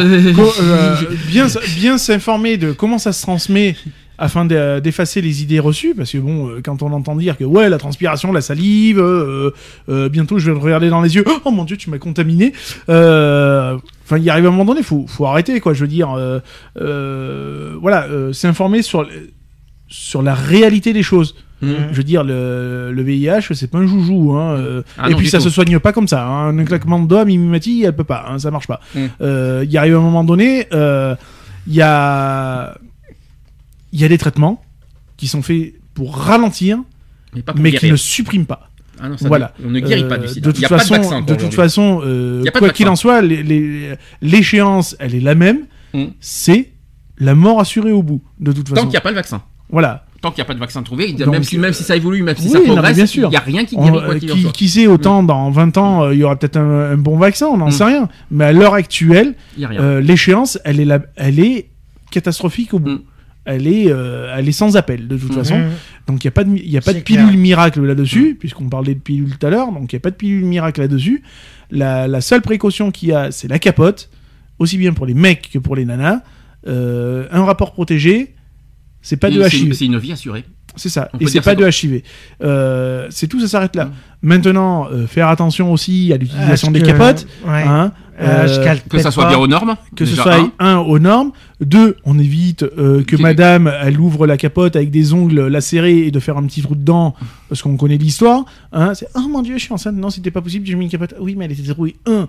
Euh, voilà hein, une capote n'est pas un ballon à eau n'est pas un chewing gum hein, enfin voilà quoi. Ça ça a une utilité c'est Mm. pas un jouet. Une capote ça existe c'est pas un jouet. Voilà. Et c'est aussi aussi valable pour les nanas que pour les mecs Petite vite, allez, en, en 30 secondes, les modes de transmission du VIH, le sang le sang sexu- sexuel et par le et euh, de la mère à l'enfant. c'est ça Voilà, c'est les trois transmissions. Voilà. Et puis il y la, y a le ser- voilà, il y a le seringue aussi, mais ça Oui, c'est voilà. c'est un le sang quoi. Bah, c'est le sang, hein, de toute façon. hein. Non, mais voilà, enfin, Mm. il y, a- y y des bons sites hein, qui, Mm. qui expliquent vraiment les, les- la, la transmission, Mm. euh, voilà, comment ça se transmet, etc. etc. Euh, voilà, euh, Alors quand vous on allez dit le su- sang, quand on dit le sang, attention à certaines choses parce qu'il faut que il faut que le sang soit actif. Ah bah, faut qu'il y ait Faut pas- du- il faut- il faut que le sang faut que le, le, le, le sang soit actif euh, et au contact. Voilà, c'est. Euh, oui, mais quand- voilà. non, mais par exemple, si tu prends la brosse à dents de quelqu'un d'autre, le sang est, est- est- le sang n'est plus actif. Tu vois ce que je veux dire Oui, Même bien si sûr. ça, ça ne se fait pas de toute façon, on ne Non. partage pas ses brosses à dents de toute manière. Mais ce que je veux dire, c'est que tu, tu peux, euh, il faut que le sang, le sang soit toujours à 37 degrés. Bah, de euh, toute façon, actif c'est pas compliqué. euh, C'est ça- une coupure, euh, contre-coupure. euh, Ah bah là, il faut coller, là, contre, il y a- euh, bah oui, non, mais- euh, hein, tu t'as jamais fait ça, toi, à une certaine époque faut être euh, con quand même. On est frères de sang. Ah T'as jamais fait ça? Ah, T'as trop vu de séries, il faut arrêter. hein. Tu l'as jamais fait? Non, jamais, non. Ah bah moi oui. Oh, bah, bah, bravo, ah, bah, bravo, tu Bah, mérites Il y, a- des... de Tu euh, mérites, des claques, je te le dis. Tu bah, prends des exemples. ah bah oui, bah, nous on a fait. Hein. C'est pas bien. Bah oui, c'est pas bien, mais nous, ah oui, mais bon, à l'époque, euh, t'entendais parler du HIV, toi? Oui. Ah Ah, oui, oui, je- on m'a on m'a gonflé avec ça au collège. Ah, oui, attends, ah oui, t'as gonflé, ah bah, t'as bien de la chance, parce ah que moi, oui. on m'a pas gonflé. Ah non, euh, si, non, si, on m'a si. plutôt dégonflé. J'ai euh. j'ai eu, euh, j'ai eu quand même pas mal de campagnes au collège pendant un an. euh, Ah oui. euh, je faisais pas mal de choses à l'époque. Mais euh, aujourd'hui, ce n'est plus le cas. C'est ce que c'est ce que je regrette aujourd'hui, que je dénonce, C'est que j'aimerais que l'éducation nationale euh, fasse au moins- Remettre. euh, Voilà, voilà. mais il faut, il faut qu'il y ait des pratiques quoi C'est là-dessus. c'est comme le. Voilà, on Mm. parle du sida, mais c'est c'est comme tout, hein. C'est comme tout, hein. on- euh, toute maladie, quoi. Je veux dire, je, je Mm. pense qu'on n'en parle plus. Mhm. Ou alors on en parle que quand c'est les journées mondiales de. Mm. Puis si je peux me permettre, je préfère mieux qu'on me gonfle avec ça qu'aujourd'hui on ne fasse rien. Euh, Aujourd'hui c'est l'inverse, mais j'aurais préféré, je préfère mieux qu'aujourd'hui on, on, on gonfle les jeunes comme Non, on m'a gonflé voilà, à l'époque. On, a, on arrive dire. à un stade où on a des cours de bio, on Mm. a des cours. Au Voilà, moins, ça, sauvera des vies. En, en bio, en- à rien. en bio, par exemple, Mm. on finit par parler de la Mm. sexualité, euh, si je me trompe pas, hein, ça, Mm. ça fait partie du programme. On peut pas en parler du sida à ce moment-là? Mais bien sûr que si. ben, Ça- ouais. ça- Mais ça coûte quoi au professeur de Rien. faire, de faire une, euh, une parenthèse Non, pas de parenthèse. Non, il faut Non, mais- ça, hein. Quand Mm. tu parles du sujet de la relation sexuelle, de nanani, nanana, hop, poum, tu fais oui, mais attention au risque de transmission du VIH qui est un virus, nanani, nanana, et tu fais ton petit topo d'un quart d'heure, 20 minutes sur le sida. Je veux dire, ça fait un minimum de prévention, quoi, je veux dire. Ça- Et ça mange pas de pain, quoi, je veux dire. C'est clair. Euh, les associations, euh, il faut arrêter de s'appuyer sur les associations. Mm. Elles peuvent pas être de partout et elles peuvent pas tout faire. Et ce sont pas des médecins. C'est ça. Mhm. Faut pas l'oublier. Donc ouais, il y a des structures, vous poussez les portes, vous allez à l'hôpital, vous vous renseignez, un petit coup de dépistage, c'est juste une petite picouse, ça prend 5 minutes. Et ça mange pas de pain et c'est gratuit. Alors, on change de catégorie. On va parler de la violence chez les jeunes sur le plan sexuel. Alors, je suis désolé de vous dire ça, mais c'est très important ce que je vais vous dire, avec plein de chiffres et plutôt très inquiétants. Alors, ce sont des chiffres chez les 12-21 ans. Mhm. Oui, oui, je, je ne plaisante pas. Sachez que 9, 9 jeunes sur 10 affirment avoir été victimes ou auteurs d'actes euh, qui révèlent de la violence dans les relations amoureuses, principalement de la violence verbale ou psychologique. 9 sur 10. Mhm. Hum. Rien que ça, entre 12 et 21 ans.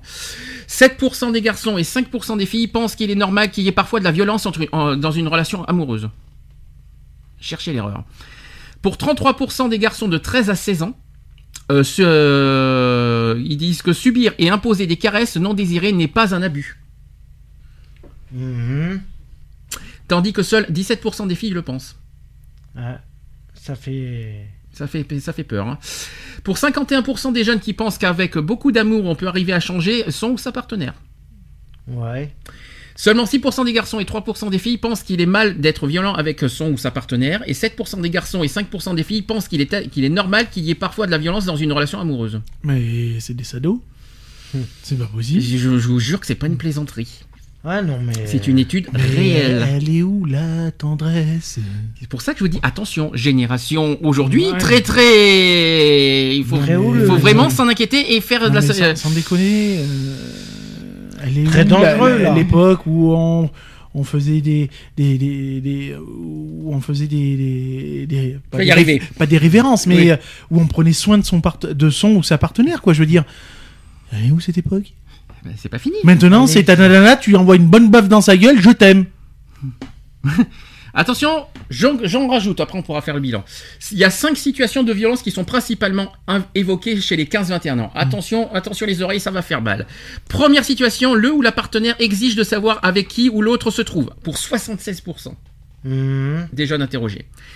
Deuxième situation, il ou elle critique et dévalorise son ou sa partenaire, pour 59%. C'est ce que tu viens de dire.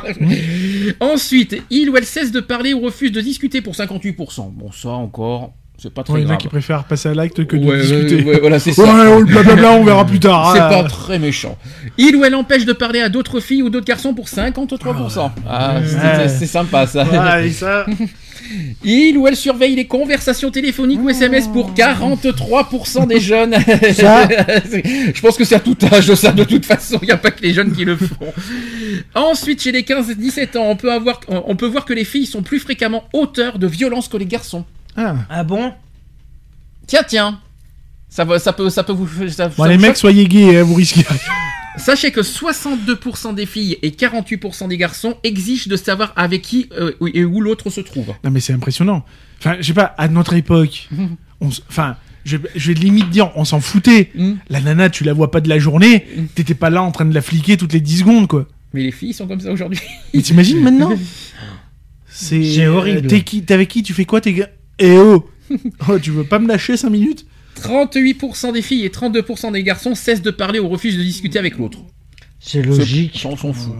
37% des filles et 27% des garçons empêchent de parler à d'autres filles ou d'autres garçons. Ouais. Ça c'est encore plus grave. Bonjour la possessivité. Par contre, 50 possessif, pas du tout. Par contre, 59% des filles et 56% des garçons sont critiqués et dévalorisés par leur partenaire. Ah. 51% des filles et 32% des garçons voient leur conversation téléphonique ou SMS surveillée par leur partenaire. Donc ça, c'est chez les 15-17 ans. Et après, si on va chez les 18-21 ans, je ne sais pas si c'est plus grave. Euh, on peut dire que 48% des filles et 60% des garçons exigent de savoir avec qui ou l'autre se trouve. Euh, que 29% des filles et 36% des garçons cessent de parler ou refusent de discuter avec l'autre, etc. Moi, ce qui nous concerne le plus, c'est plus les ados. Euh, T'imagines que les ados ont des, des trucs. euh, ouais, vous êtes pas mariés, quoi. D'où tu vas exiger de savoir avec qui, avec quoi, ou quand, comment, à quelle adresse. euh, Non, mais c'est bon, quoi. T'es pas marié avec la nana, quoi. Lâche-la, quoi. Ou Alors- vice versa pour la nana, quoi. Je veux dire, lâche-le, le mec. euh, Il t'appartient pas, quoi. Alors je reste toujours chez les 15-17 ans. Quand ils exercent des violences variées et répétées, il n'y a pas de différence entre les filles et les garçons qui sont 3% dans cette situa- situation. Oui, ils sont aussi bien maso que les uns que les autres, quoi. Par contre, 7% des filles et moins d'un pour cent des garçons subissent de violences physiques variées et répétées. Hmm. C'est quand même Mhm. énorme. Moi, je trouve que c'est, je trouve que c'est beaucoup. hein. Face au comportement violent, 8% des filles et 5% des garçons ont ressenti de la peur. Ouais. C'est pas beaucoup. Hein. C'est- Face au comportement violent, il y en a seulement 8% et 5% qui ont ressenti de la peur. Mhm. Je trouve ça très faible. C'est faible. et même très euh, très inquiétant je dirais hein.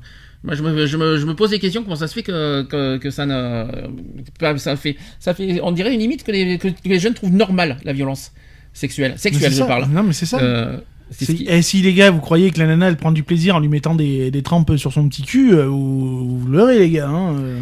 Alors à je- moins que ce soit une info, après, euh, voilà quoi. Au niveau des types de comportements, les garçons de 15 à 21 ans recourent plus à des violences physiques et à des agissements de domination, comme contrôler, exiger de savoir où et avec qui elle va, imposer des façons de s'habiller, d'empêcher de parler à d'autres garçons, donner des ordres, etc. Quant aux filles entre 15 et 17 ans, recourent davantage à la dévalorisation et à la culpabilisation de l'autre et au chantage aussi. Mm. Mhm. Et sachez qu'à partir de Ça, 18 c'est ans, et à partir de 18 ans, qu'est-ce que deviennent? Les garces. Des victimes, s'il vous plaît. Carrément, elles en sont, elles, elles- Ouais. elles se considèrent comme des victimes après. Ouais. C'est bizarre. Concernant la violence sexuelle, donc 15,3% des filles de 16 ans ont eu une première relation sexuelle parce qu'elles ont été obligées, Ça, c'est chaud, ça. hein. contre 7,2% des garçons de cet âge. Il y a quand même 7,2% des garçons quand même aussi. hein. Une fille sur 5 déclare que le fait d'être obligée est un, est un facteur pouvant l'amener à avoir une première relation sexuelle contre moins d'un garçon sur 10. Les filles, dis donc, euh, au secours. hein. Pour 32,9% des, garçons de 13 et 16 ans subiront imposer des caresses. Donc je vous dis, je crois que je vous dis tout à l'heure que non désiré n'est pas un abus. Pour 15,5% des garçons de 13 à 16 ans, être obligé à, à un acte sexuel n'est pas un n'est pas un abus. Ah oui, carrément. 72% des jeunes de 13 et 16 ans considèrent qu'être obligé d'embrasser quelqu'un sur la bouche n'est pas un abus. Ouais. Pourquoi pas 38,4% des filles et 34,7% des garçons de 16 ans ayant déjà eu ont reçu des SMS à caractère sexuel dérangeant. Les SMS ça fait réfléchir. 46% des garçons et 33% des filles de 16 ans ont déjà reçu via Internet des images ou des textes dérangeants à caractère sexuel. Ah, on y revient là-dessus. On, revient un petit peu tout ce qu'on a dit en début d'émission. Les fameuses pubs pu- intempestives. Ça aussi, hein. C'est Bah, n'allez pas sur Internet. Ou ceux qui se prennent, euh, n'est-ce pas messieurs, euh, qui se prennent en soit en caleçon ou torse nu. Bien hein. sûr, oui, il y a les photos et puis Ouais, les voilà. réseaux sociaux, on en parle aussi. Donc ces chiffres montrent qu'au fur et à mesure que l'âge des jeunes augmente, ils se rapprochent des, des situations de violence que l'on rencontre dans les couples adultes, chez qui globalement, à partir de l'âge de 15 ans, 22% des femmes ont été victimes de violences physiques de la part de leur partenaire. Mhm. Aïe. Aïe. C'est des mazos, ces gens. Aïe aïe aïe, rapproche-toi du micro sinon on t'entend plus. C'est des mazos, ces gens. Alors, on va revenir, on va aller maintenant sur la délinquance tout court. délinquance au au sens large du terme. Les jeunes de 10 à 24 ans sont particulièrement impliqués dans les affaires pénales traitées par les parquets. Ils représentent 21% de la population de 10 ans ou plus, mais 36% des auteurs présumés d'infractions. En 2014, ces jeunes ayant euh, affaire à la justice représentent 5,2% de leur classe d'âge. C'est quand même beaucoup. Mmh. Rappelons qu'il y a 12 millions de jeunes. 5% de Mmh. 12 millions. Ça commence Ah, à ça, faire... fait, euh, ça, fait, beaucoup. ça fait beaucoup, hein. réfléchissez, hein. 12 millions, euh, 5% de 12 millions, vous faites, euh, ben écoutez, ça fait 1 million 2, ça fait, ouais, ça fait, euh, ça fait 600 000. Ça fait C'est 600 déjà 000, beaucoup, ça euh, fait jeunes. 600, 600 000. Les vols et les recettes concernent 25% des jeunes. Les affaires de stupéfiants, 17%, Mhm. qui sont les principales infractions impliquant les jeunes. Avec les violences volontaires pour 15% et la circulation routière pour 15%. Pour chaque infraction, le nombre d'auteurs présumés hein, culmine à un âge qui lui est propre. Les atteintes sexuelles sont plus nombreuses à 14 ans et les vols et les violences à 16 ans. Les affaires de stupéfiants plus à 18 ans et enfin les infractions routières plus à 22 ans. Voilà. Mmh. Je fais des, je Ouais, fais des c'est moyennes, hein, c'est des moyennes d'âge, moyenne, hein, ouais. attention, hein, euh, Mmh. qu'on soit clair. De ce fait, la structure des infractions évolue avec l'âge, allant vers plus de diversité et une part euh, de croissante d'infractions à la circulation routière. N'empêche, ça évolue avec l'âge, mais quand même, quand tu dis euh, 14 ans de moyenne d'âge pour les atteintes sexuelles et 16 ans pour euh, moyenne de moyenne d'âge pour les vols et les violences, ça, Ça, fait, fait... ça fait quand même réfléchir aussi, je vous le dis. hein. Il commence C'est clair. Je vous le dis. La délinquance juvénile n'est pas un phénomène marginal parce que 21% des hommes et 3% des femmes des générations nées en 1986 et 1987 ont été condamnés au moins une fois pour des faits commis entre 10 et 24 ans. Ouais. Ouais. Aïe, hein Ça fait, je, suis- je suis même sûr que vous n'étiez pas au courant de tout ce que je suis en train de vous dire. Donc, euh, s'envoie quand même. hein. c'est un petit peu le but euh, recherché. Alors, autre thème, je, sais- alors je suis un peu long aujourd'hui parce qu'on a un petit peu commencé longuement au début avec Mmh. euh, sur le sur le thème, donc je suis un peu long. Il faut dire que le sujet est quand même très passionnant. hein, sur- et puis, hein, profitez-en avant l'émission quand même s'arrête. Hein, on va pas, c'est exceptionnel. Alors, on va parler de l'homosexualité. Mhm. Ça vous fera plaisir. Donc, quand, quand qu'appelle-t-on population homosexuelle d'après vous déjà? Alors, population totale.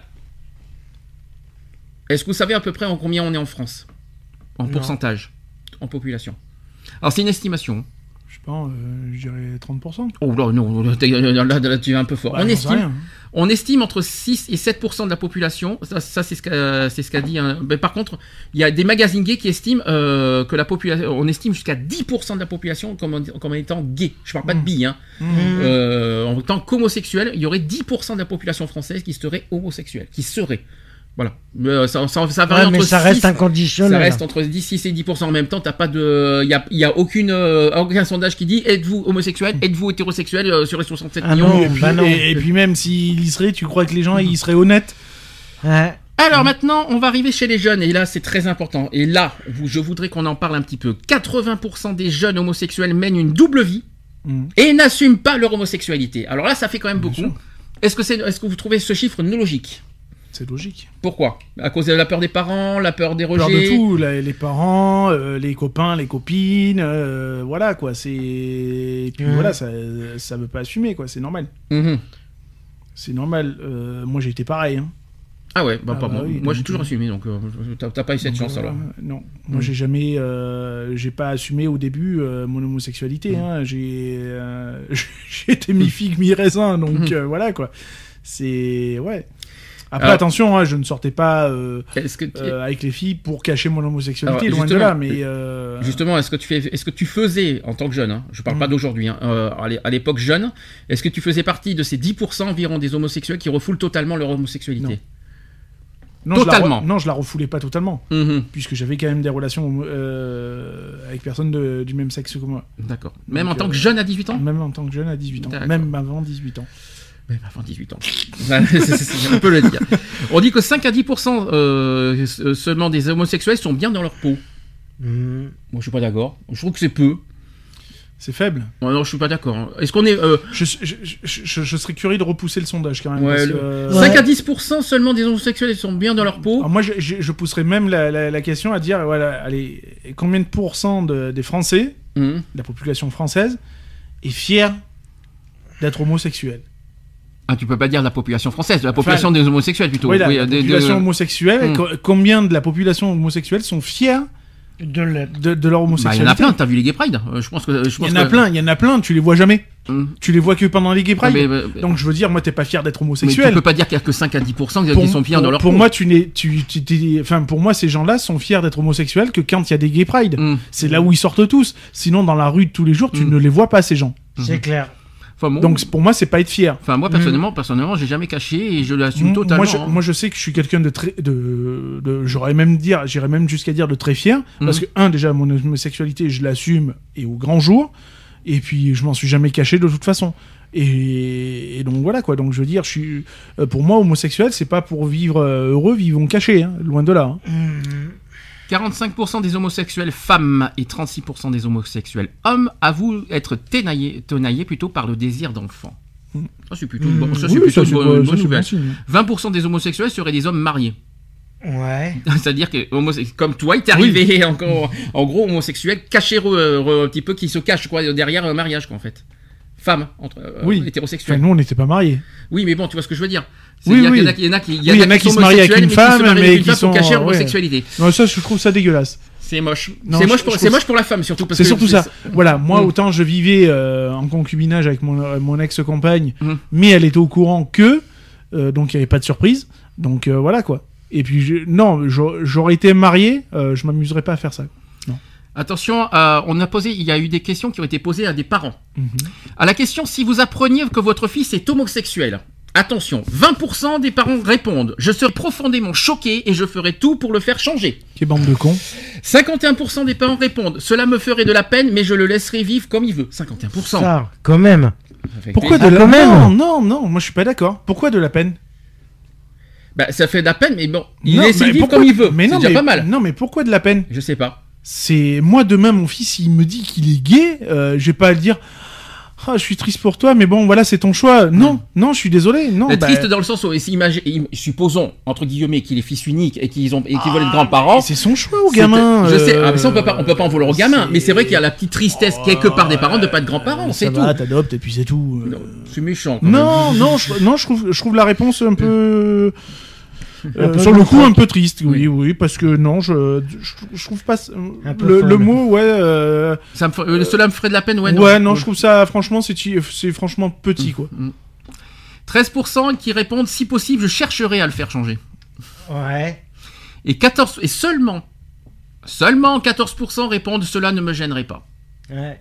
Ouais. Ça fait pas beaucoup quand même. Je fais hein. partie de ces 14%. Moi, ça me gêne pas, donc. euh, 14% seulement. Ah, ça fait pas beaucoup les 14%. Et comme j'ai dit, Mm. comme j'ai toujours dit à mon fils, j'ai dit c'est pas parce que ton père il est gay comme un phoque que tu le seras forcément. hein, donc. Ouais. euh, Alors maintenant, autre chiffre co- avec les comportements des Français face aux homosexuels. Attention les oreilles. 52% des Français trouvent choquant qu'un homosexuel soit professeur dans le collège et dans leurs, euh, de leurs enfants, et 47% affirment qu'ils ne le seront pas. 52% français aussi euh, trouvent choquant qu'un homosexuel soit président de la République. 46% affirment qu'ils ne le seront pas. Et l'homosexualité est une maladie que l'on doit guérir pour 23% en 97 et ça augmente et- contre 42% en 73. Par contre, aujourd'hui, j'ai pas de chiffres pour ça. Eh, c'est vrai qu'on a- ça serait bien qu'on en sache où on en est aujourd'hui, parce qu'on en parle Ouais. avec les manifs pour tous, avec tout ce qu'on a. Oh, Euh, Un président ou une présidente gay. Mais alléluia, mes frères. Moi, je vous le dis, alléluia, quoi. Il y a bien des députés, c'est pas pour Mais c'est ça, voilà, quoi. Je veux dire, euh, ça, eh, attendez, quoi. ça- Enfin, je, je, je veux pas rentrer dans la politique, mais enfin, c'est une personne comme, euh, comme une autre, quoi. Tout Mmh, à fait. C'est clair. Alors, la relation des C'est pas homosexuels. parce qu'on a un gay euh, ou une lesbienne président ou présidente que ça y est, on va tous s'enfiler les uns derrière les autres tous les jours dans la rue, quoi. hein, Je veux dire, faut arrêter les conneries, quoi. Alors, où vivent les homosexuels? Pour 46% des homosexuels sont en région parisienne et 40% dans les villes de plus de 100 000 habitants. Donc, ça veut dire plus en ville qu'en campagne. C'est ça. 86% des homosexuels vivent en ville, en Ouais. grande ville. Mmh. Mais ils sont où dans les villes? Les grandes villes de, de plus de 100 000 habitants. Mais ils, Ben sont, oui, mais ils sont où On les voit On les pas. voit pas. Bah, Bordeaux. euh, Oui, mais on les voit Dents- pas. Ils se cachent, tous Ah ces non, gens-là. Je suis pas tellement d'accord avec toi, parce que moi Ah qui ai bah. vécu 15 ans à Bordeaux, euh, non, non, c'est pas Non, vrai. attends, peut-être à Bordeaux. Hmm. À Paris, ils sont où À Paris, on Ils a- se je, cachent. je sais pas où ils sont à Paris. euh, bah après, euh, je sais pas. Ils se cachent. Moi, je veux dire, moi, franchement, les, les gens, les, les gens, les, les homosexuels, les lesbiennes, les trans, les- hein, tout- enfin, toute cette communauté qui assument pleinement et qui ont, qui portent leur coronesse euh, à sortir au grand jour, euh, main dans la main, euh, poche dans la poche, j'en sais rien. Hein, on se tient bien comme on veut, euh, tant qu'on se tient pas par la bite ou autre. Mais euh, je veux dire, moi, des gens qui assument comme ça à l'extérieur, mais alléluia, quoi. Je veux dire, c'est pas en se cachant qu'on va avancer Mmh. la violence, pour moi, il y a cette violence homophobe qu'il y a, il y a parce que c'est caché. Mhm. Parce que trop de, trop de, trop de nos compatriotes euh, ben, se, se sont mis dans la tête pour vivre heureux, vivant cachés. Moi, je trouve que pas quoi. Je pense que c'est pas cette- ce genre de politique là qu'il faut avoir. Je pense que justement, maintenant qu'on a la, la, la loi, on a une loi pour nous. Euh, eh ben oh, on est on est en sécurité. Alors certes, tu vas me dire oui, mais la loi elle est avec nous, mais bon, elle est pas cher payée. Mmh. Ça, je suis d'accord avec toi. Mais elle est là. Et Enfin, pour moi, quoi, voilà, quoi. Je pense qu'il faut. Eh oh, les gars, euh, bah oui, euh, c'est en faisant bloc qu'il y aura plus ces violences. Alors maintenant, sur la relation des, homosexuels avec leurs parents. 82% des homosexuels n'avaient pas de relation satisfaisante avec leur père pour 18% des hétérosexuels. Mmh. Rien que ça. 39% des homosexuels parlaient plus facilement avec leur mère. Ouais. Est-ce que c'est plus facile de parler à sa mère? Ouais, ça dépend. Hein. Ça a l'air tellement facile et évident. Moi, c'était mon cas. Par contre, je vous le dis. 66% des homosexuels avaient des relations excessives avec leur mère contre 42% pour les hétérosexuels. Mmh. Rien que ça. Euh, 52, Attends, attends, tu es en train de me dire qu'ils ont une relation avec les, les parents? Mais non, des relations excessives dans le sens peut-être euh, plus. Ah, j'ai eu peur. plus- Non, non, mais sur le coup, j'ai eu Pas peur. sexuel. ça, fait, ça fait deux fois. La première avec le père, je commence à me dire. Non, oula. relations excessives euh, tendues, Plus quoi. On va dire ça D'accord, d'accord, d'accord. Les 66%. J'étais pas là, je commençais à flipper là. 66% des homosexuels avaient des relations, on va dire, tendues avec leur mère, contre 42% pour les hétérosexuels. Donc euh, c'est Mmh. plus tendu euh, chez un homosexuel qu'un hétérosexuel. En gros, c'est Ouais. ça. 59 comprends mieux comme ça. 59,4% des homosexuels haïssent leur père, Ouais, bah oui. contre 37% des hétérosexuels. Ça fait peur, hein. Mmh. Par contre, 59,4, c'est pas, c'est, c'est pas si grand chiffre que ça, parce que euh, ça veut dire qu'il y a quand même un, un homosexuel, euh, un- on va dire, euh, je, cherche sur 10, ça veut dire 4 homosexuels sur 10 ont une bonne relation avec leur père, ça veut dire. Mmh. Bah oui, c'est pas négligeable. C'est pas négligeable, c'est ça, pas fait presque la, ça fait presque la moyenne. Hein. Ouais, c'est pas mal. 66% des homosexuels ont peur de leur père, contre 54% des hétérosexuels. Ouais. C'était pas mon cas. Moi non plus. Euh, peur de la réaction de mon père, oui. Après, peur Ah de mon non. père physiquement. pff, Moi, j'ai non, jamais eu peur de mon euh, père. J'ai hein. jamais eu peur de la réaction de mon père, ni de ni physique, ni quoi que Bah, ce J'étais soit. très proche de mon père donc, quand j'étais gamin, Mm. c'est pour ça que j'avais un peu peur. C'est pour ça. Après, je comprends, tu vois, Mm. le- le coup- le- le- l'histoire de. Ouais, on a peur de la réaction du père. Mm. Normal, l'homme. Mm. Hein, euh, oh, t'es le- t'es t'es l'homme de la maison, t'es. Hein, t'es- Ouais, bon. Non, mais tu vois, ce côté un peu. euh, ouais, enfin, euh, le mec, t'es t'es le mec, quoi. T'es le pilier, quoi. T'es pas une chochotte. Alors, concernant les tabous des Français, 41% des Français trouvent choquant qu'un membre de sa famille proche soit homosexuel. 18% tout à fait choquant et 23% sont plutôt choquants. Rien que ça. Putain. 54% des Français ne trouvent pas choquant qu'un membre de sa famille soit homosexuel. 20% plutôt pas choquant, et 34% pas du tout choquant. Donc ça, Ouais, c'est un, ju- c'est un juste kiff, milieu, kiff. quoi. 54% c'est quand même un bon chiffre. Ouais. Quand sont kiff, pas. 5 c'est quand même un bon chiffre, je trouve ça. Choqué, mais en quoi ça choque? 54% des Français ne trouvent pas choquant qu'un membre de sa famille soit homosexuel, c'est plutôt un bon chiffre. Oui. Ouais. C'est pas c'est je vois pas, je, enfin, euh, je vois pas en quoi ça choque, quoi. Et enfin, les Français qui sont apparemment choqués pour plein de sur plusieurs choses. Euh, 63% par, ils sont choqués par euh, pour 63% par un couple d'homosexuels qui s'embrassent dans un lieu public. Quand même, Moi, j'aime bien, moi. 60, ils sont, les 63% des Français sont choqués qu'un couple homosexuel s'embrasse dans un lieu Ouais. public. Eh ben, moi, justement, parce que ces 63% là sont choqués, que moi, je- ça me fait kiffer d'embrasser mon mari dans, dans les milieux publics. Rien que ça. 46% sont choqués par l'existence de manifestations ou de défilés homosexuels, donc les gay pride. Ouais. Ça fait mal, hein. 36% des Français sont choqués de voir un couple d'homosexuels se tenir la main dans un lieu public. Ah bon? Sachant qu'on est en plein débat en ce moment sur le. Je crois que tu m'avais quand tu avais publié une ça. vidéo sur ce sujet d'ailleurs. Et 24%, 24% sont choqués par l'existence de bars ou de lieux de rencontres fréquentés principalement par des homosexuels. Tout de même. hein. Rien que ça. Ça fait mal. hein. Hmm. Donc, euh, durant l'adolescence, la perception de leur homosexualité a poussé 16% d'entre eux à envisager le suicide. On va revenir sur les jeunes. Ah, mais ça. Cette perception a été une cause de souffrance pour 54% d'entre eux et a provoqué leur épanouissement pour 13% et les a laissés indifférents pour 11%. Ouais. C'est- pas forcément des chiffres. Durant leur scolarité maintenant, des propos homophobes ont été entendus par 87% d'entre eux. Ouais, c'est énorme. hein. C'est énorme là, ouais. Euh, Et c'est de la part des camarades. hein. Ah, mais ça fait énorme. Hein. Ça reste- 16% de la part des enseignants. Ça, venant des enseignants, euh, je comprends pas. Leur, qui leur ont été directement adressés, qui ont été directement adressés aux jeunes. Ouais, mais là, ça, je euh, comprends pas. Euh, sympa, je vois bien mon, euh, mon, mon prof venir me dire euh, Ah, putain, j'aurais kiffé. J'aurais kiffé à l'époque. Il se prenait une tête directe, mais bon, c'était pas grave. Alors, 37% d'entre eux, tandis que 8%, euh, voilà, 8% ont subi une agression physique homophobe de jeunes. hein. Hmm. Mmh. Des jeunes, euh, pardon, à l'école. On est, Ah, on bien là-dedans. Ah, ça. Leur homosexualité aurait été plus facile euh, d'assumer s'ils avaient pu en parler avec un parent pour 54%, avec un camarade pour 43%, avec un tiers neutre pour 29% et avec un ami homosexuel pour 63%. Et plus de trois quarts d'entre eux souhaitent qu'on parle de l'homosexualité à l'école, sous forme d'une sensibilisation à partir de la rentrée au collège. Ouais. Bah oui, Ça. l'homosexualité n'est pas une maladie. Mhm. Mais non, c'est ce qu'on dit tout. Et Bah puis c'est- reconnu par, euh, C'est ça. Hmm. Par euh, l'OMS, Nous sommes l'organisation. pas en Russie, les gens. C'est clair, il faut quand même le répéter ça aussi. Eh ouais. Bon, revenons, euh, une dernière chose sur le- la génération 2.0, le numérique. Après, on finit, après, on pourra passer aux actus. Je suis désolé, très- on est en retard, mais il fallait pas commencer à 17h. Hein. on est d'accord. Donc, euh, comme on a dit, les jeunes sont de plus en plus accro à Internet. Mmh. Ouais. C'est pas fini. C'est pas fini, je pense que ça va évoluer, ça va être, ça, Ça, va ça va être pire en pire. oui. Vous savez ce que c'est la génération Z?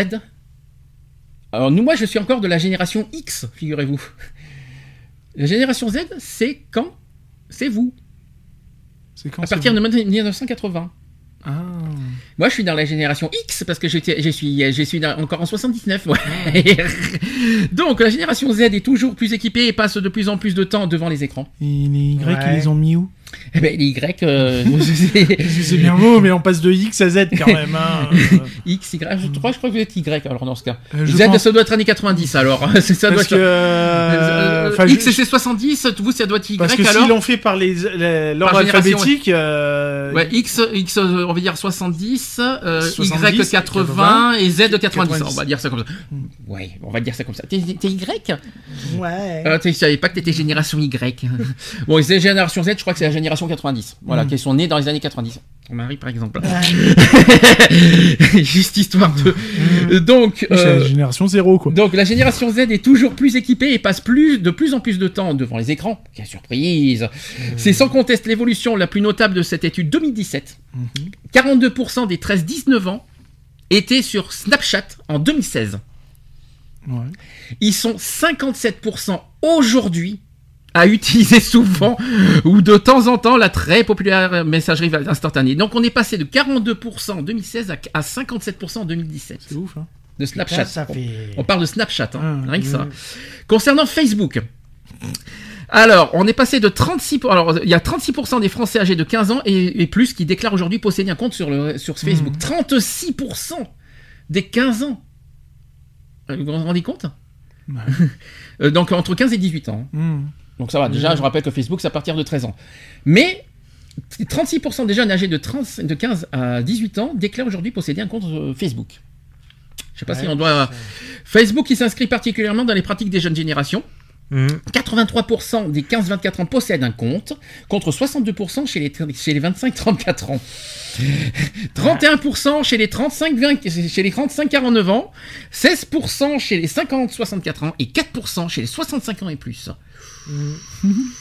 Oui, oui, oui. Attention, autre chiffre. 8 ados sur 10 ont un... D'après vous? Et attention, c'est un gros chiffre que je vous annonce. 8, ados, 8 adolescents sur 10 possèdent un Smartphone. smartphone. Hum. 8 sur 10. C'est quand même énorme. Le taux d'équipement en smartphone est en hausse, donc surtout auprès des 13-19 ans, qui sont maintenant 81% à posséder leur propre smartphone contre 77% l'an d'avant, en 2016. Donc en un an, il y a eu 4%, il y a- il y a 4% d'augmentation. Eh ouais. Devant Internet, d'après vous, alors, les, euh, alors là, là aussi, c'est quand même un truc de fou, euh, ce que je vais vous annoncer.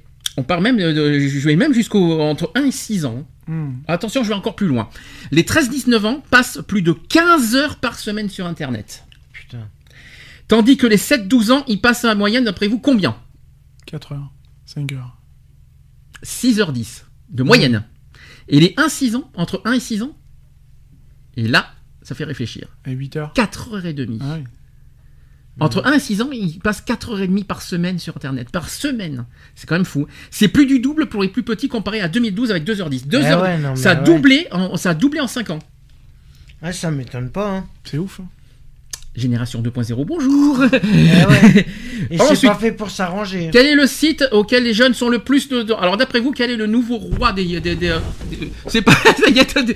ouais Il est tombé. Bonjour Ça y est, il est tombé. Voilà, bonjour. Donc c'est pas Donc ça veut dire que la France est tombée. Oh merde. C'est J'espère que c'est pas, j'espère que c'est pas un mauvais signe. D'après vous, quelle est la plateforme aussi des, euh, des, euh, des jeunes la plus regardée? YouTube. C'est YouTube. Eh oui, Eh forcément. ouais, YouTube. ouais. L'étude note également une évolution des pratiques avec une explosion de la consommation de vidéos, notamment via YouTube, qui est la plateforme fréquentée par 96% des adolescents et sur laquelle près de 8 sur 10 possèdent un compte. 8, jeunes, 8 jeunes sur 10. De, euh, 8 jeunes sur 10 possèdent un compte YouTube, contre 45% en 2015. Ah, ça m'étonne Mmh. pas. Hein. On est passé de 45% en 2015 à 96% en 2017. S'il vous plaît, il y a quand même un truc de fou. étonnant. Donc Facebook 77% et Snapchat 57%. Donc euh, ça veut dire que YouTube c'est le roi. hein. Euh, Ah oui, bah euh, oui. Il dépasse Facebook en plus. Et enfin sur les tablettes tactiles, plus d'un ado sur trois possède une tablette. Mhm. Dans plus d'un foyer avec enfants sur deux, 59% contre 57% en 2016 est maintenant équipé d'une tablette. 36% des 7-12 ans et 34% des 13-19 ans ont quant à eux leur propre tablette. Hmm. Rien que ça. Et on passe aux jeux vidéo, tant qu'on y est. Un ado sur 8 aurait un usage problématique des jeux vidéo. Ouais. Joker, oui, ça ira. Problématique, non. Bah, non, euh, parce que je peux l'arrêter comme je veux. Non, mais à force euh, d'être dépendant, et puis maintenant on fait les, Ah euh, oui. on fait les gestuels. euh, Ah et- oui. Ouais, mais ça, c'est c'est comme tout. euh, euh, quand t'as vu la Macarena pour la première fois de ta vie, euh, Mhm. t'as fait, la, t'as fait la, la, la truc aussi. Bon, ben voilà, c'est pareil. Avec plus de 11 écrans à domicile, les adolescents franciliens et de cet, de cet échantillon sont suréquipés. Ouais, 11 écrans. Non, mais attends, t'imagines le truc de ouf? 11 écrans à domicile, s'il Ouais. vous plaît, quand Ouais, même. non, c'est. 84% d'entre eux ont une console de jeu. Ouais. 64% possèdent une tablette. Donc c'est vrai que quand, je dis, quand on dit écran, c'est pas que télé, c'est Oui, euh, écran, écran, ordinateur, tablette, smartphone. Donc. 11, on parle de 11 écrans maintenant en moyenne à domicile. hein. Tout confondu. Hein. Mhm. Ordinateur, euh, télé- euh, télévision, euh, c'est- 11 écrans, ça commence à faire beaucoup, hein, je vous le dis. Ouais, ça fait beaucoup. Ouais. Euh, et euh, les trois quarts des lycéens ont un ordinateur dans leur chambre. Hmm. Encore un lycéen, c'est pas gênant. Ça reste un outil de travail. hein. Voilà, et il s'en sert pour bosser. Après, il en fait ce qu'il veut, mais principalement pour bosser. Donc, euh, moi, pour moi, ça me gêne pas. 5% des jeunes de 17 ans joueraient entre 5 et 10 heures par jour. Mhm. Par jour, s'il vous plaît. Ouais, bah ouais. L'école, c'est où? Ah, mais moi, j'en- connais, puisque sur le, le groupe euh, Xbox que je suis, euh, il y en a, ils sortent à peine de l'école, ils se connectent direct. Hein. La plupart des adolescents jouent euh, aux consoles vidéo sur smartphone pour 74%, sur console pour 66% et sur ordinateur pour 55%. Smartphone, le, et le- c'est- c'est- Ouais, c'est les premiers, ouais. smartphone est le gagnant. Il dépasse les consoles. Bah ouais. D'où, attention. D'où ce qu'on a dit au début de l'émission, Ouais. que les smartphones, Ah bah faire très attention. hein, c'est vraiment les Mhm. jeunes utilisent vraiment Ah, les bah oui, smartphones c'est maintenant. clair. Donc utilisation excessive, usage abusif, addiction, etc. Donc ces termes varient pour désigner des, ju- des pratiques jugées problématiques de leur, et leurs possibilités, et leurs possibles effets sur leur santé. Est-ce que pour vous c'est ça nuit à leur santé tout ça? Ah bah. Ah, c'est comme pour nous, hein, c'est pareil. hein. C'est comme pour tout le monde. Hein. Les- merci les ondes. hein. Moi je trouve, moi je pense, je pense pas que ça nuit. Ouais, il y a la santé, mais je trouve, je trouve que c'est un plus un problème de dépendance, hein, donc euh, addiction plutôt. Euh, je pense pas que ça nuit, on va dire euh, sur. euh, Enfin, il faut faire attention à combien on est, à- combien on est devant l'écran. Faut pas être trop Oui, proche de l'écran, etc. près. Mais par contre, euh, moi je, je pense qu'il y a plus un souci d'addiction hein, de- au niveau des jeunes. Euh, c'est ça qu'il faut qu'il faut en parler le plus. Et je ne sais pas quelles sont les solutions pour euh, résoudre ça. Est-ce que ça, est-ce que t'as des solutions?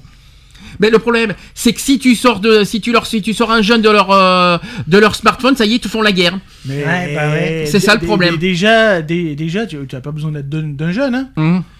Il y a, bah, c'est hier. hein. Hier soir, on a eu une grosse mise à jour nous de de box euh, par par Bouygues. Mhm. Donc ça veut dire euh, pendant une journée, ben, l'internet, tu t'assoyais dessus.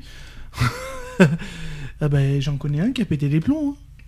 Ah mon dieu, pas d'internet. Ah Oh là la, là. la génération Z, euh, ouf. Ah oui, quand t'as une coupure d'internet, ça y est, c'est le drame. la Ah, vache. oh là là là là. moi j'étais sur mon ordinateur, pas de connexion internet, rien à carrer. Je savais ce que j'avais à faire. Donc Oui. euh, j'ai mes jeux, j'ai mes trucs. Mm. Pas besoin de connexion internet, moi. Oula. Ça y est, t'as, une, euh, t'as un problème de wifi. Oh là là. Oh, Oh, mon mon dieu, Dieu. un secours. Oh, Ah, je peux rien faire, j'ai pas de wifi. ah mon dieu, tu vas mourir. Moi, ça me dérange pas.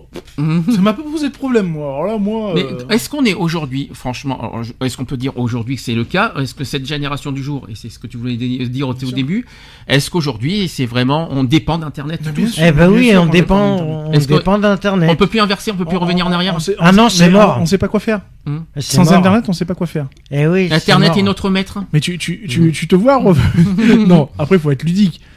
Rien qu'administrativement parlant. Tu Hmm, te vois revenir 20 ans en arrière? À faire les allers-retours. Non, mais si on parle d'administrativement, ça vaut le coup.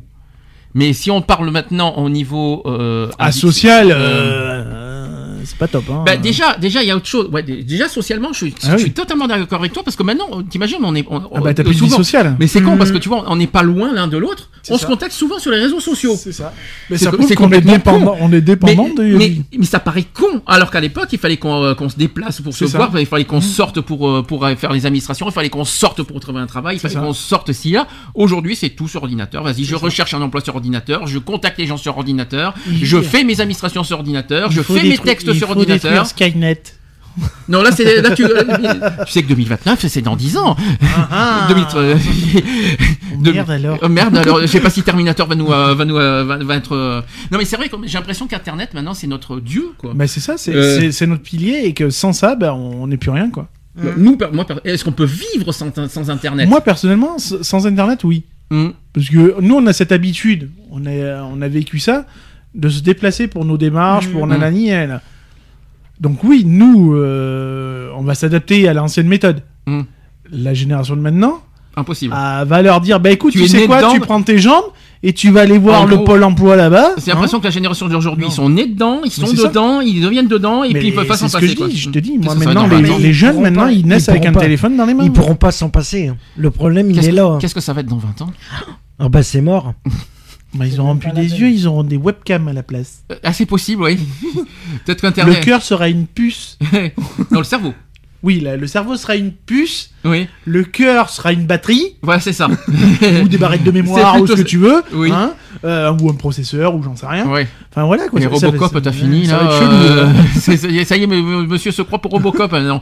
non, mais c'est vrai, c'est con ce qu'on dit, mais euh, enfin c'est con, c'est pas si con que ça. Mais tu- tu- tu vois, j'ai l'impression que ça, euh, enfin moi j'ai. c'est destructeur finalement Internet. Mais moi qui ai vu beaucoup de films, tu vois, science-fiction, machin, nanani, nanana, je suis en train de m'apercevoir un truc. Ouais, ok, on se dit c'est un film, nanani, nanana. Hmm. On n'est pas loin. On n'est pas, loin de beaucoup de choses. Mhm. Je, je serais curieux. Tu vois un peu le style Minority Report, tu vois. Ça. On n'est pas loin du bordel. Hein. Mhm. Je te le garde. Bon, on est loin d'avoir les voitures euh, qui volent, qui machin. Ah ouais, c'est pas retour Quoi vers le que, futur. euh, hein. voilà. on, on est- je pense qu'on n'est pas très loin, mais on n'est pas à quelques jours euh, de ça. Mais au niveau, tu vois, des petits écrans, tu sais, des... clic, clic, ah, on n'en est pas loin, j'en suis sûr. Qu'est-ce que qu'est-ce qu'on aurait Est-ce que qu'est-ce que vous en penserez si on allez pendant allez pendant 7 jours, tu vois, c'est ce Hmm. qu'on s'est dit toujours au camping, tu vois. 7 jours sans internet, c'est un drame pour un jeune? Oh ben euh, Allez, une semaine sans internet, retour à la vie réelle. Qu'est-ce que tu est-ce que tu leur Pour- proposerais? Alors, moi, pour mon fils, si je dois parler à titre euh, un petit peu personnel, pour mon fils, je sais que c'est pas gênant. Mhm. Parce que lui, ça lui pose aucun problème. Mais il peut, même s'il se passe de sa PS4, même s'il se passe Ça de, lui pose de- aucun problème. il peut il peut y arriver. J'arrive largement déjà à le... à le déconnecter de ça. Comment c'est possible? Il faut l'occuper autrement. Il faut occuper Il ses faut enfants. occuper autrement. Donc en gros, c'est ça. Eh ben, on sort, on va se balader, on va manger un McDo, enfin, j'en sais rien, quoi. Mais l'occuper. Mais on s'occupe et on déconnecte de tout ce qui est électronique. Donc tout ce qui fonctionne, c'est au moins l'occuper, de, divertir, de trouver des occupations diverses Ouais, extérieures. ça. Déjà, euh, on le sort. plan, déjà le plan d'eau, Voilà, qui va revenir, on- qui on revient sort. samedi le plan d'eau Oui. en fait. Euh, On sort, il a pas son téléphone sur lui. Mm. euh, euh, moi, ça lui oui. manque ou pas? Bah non, ça lui manque pas. Et plus la que ça. PS4, ça lui manque Après, il rentre à la maison, il regarde son téléphone pour voir s'il a pas des messages, forcément. mais c'est ça qui est dommage, c'est c'est à peine il rentre à la maison C'est- et il se, et il Eh se oui. met direct sur la C'est ça. PS4. Alors comment comment comment possible comment c'est possible de, de se déconnecter comme ça? Parce qu'il y a aussi il y a aussi ce, cette fracture quelque part. Oui, mais après, à la maison, euh, le problème qu'il y a, c'est qu'à la maison, ça reste un milieu, euh, on va dire, fermé. Mhm. Qu'est-ce qu'on peut faire à la maison? Parler, discuter, échanger. Ouais. tu as fait quoi? On a fait quoi nous à l'époque? Oui, non, mais c'est sûr. Mais nous, à l'époque, à l'époque. Mais à l'époque, c'était à l'époque, on n'avait pas d'internet. je suis mais désolé. maintenant, on va dire un gamin de 11 ans de, de- de- de rester avec des discussions qu'on a nous d'adultes et tout. C'est compliqué. Eh ben, t'as fait quoi à l'époque À 11 ans? Oui, mais moi, à l'époque, déjà, je suis sorti du, du- du- enfin, Mm. voilà, de ma mère. euh, je tenais déjà une discussion d'adulte, donc. Mm. euh, Oui, mais voilà. à 11 ans, tu me dis, vas-y, réponds à la question. T'as fait quoi à 11 ans? Tu Alors moi, non, moi, à 11 ans, je jouais avec mes copains, Ah ben voilà. Même à la maison. Mais sans internet. Ah, mais euh, non, si, j'avais mon ordinateur.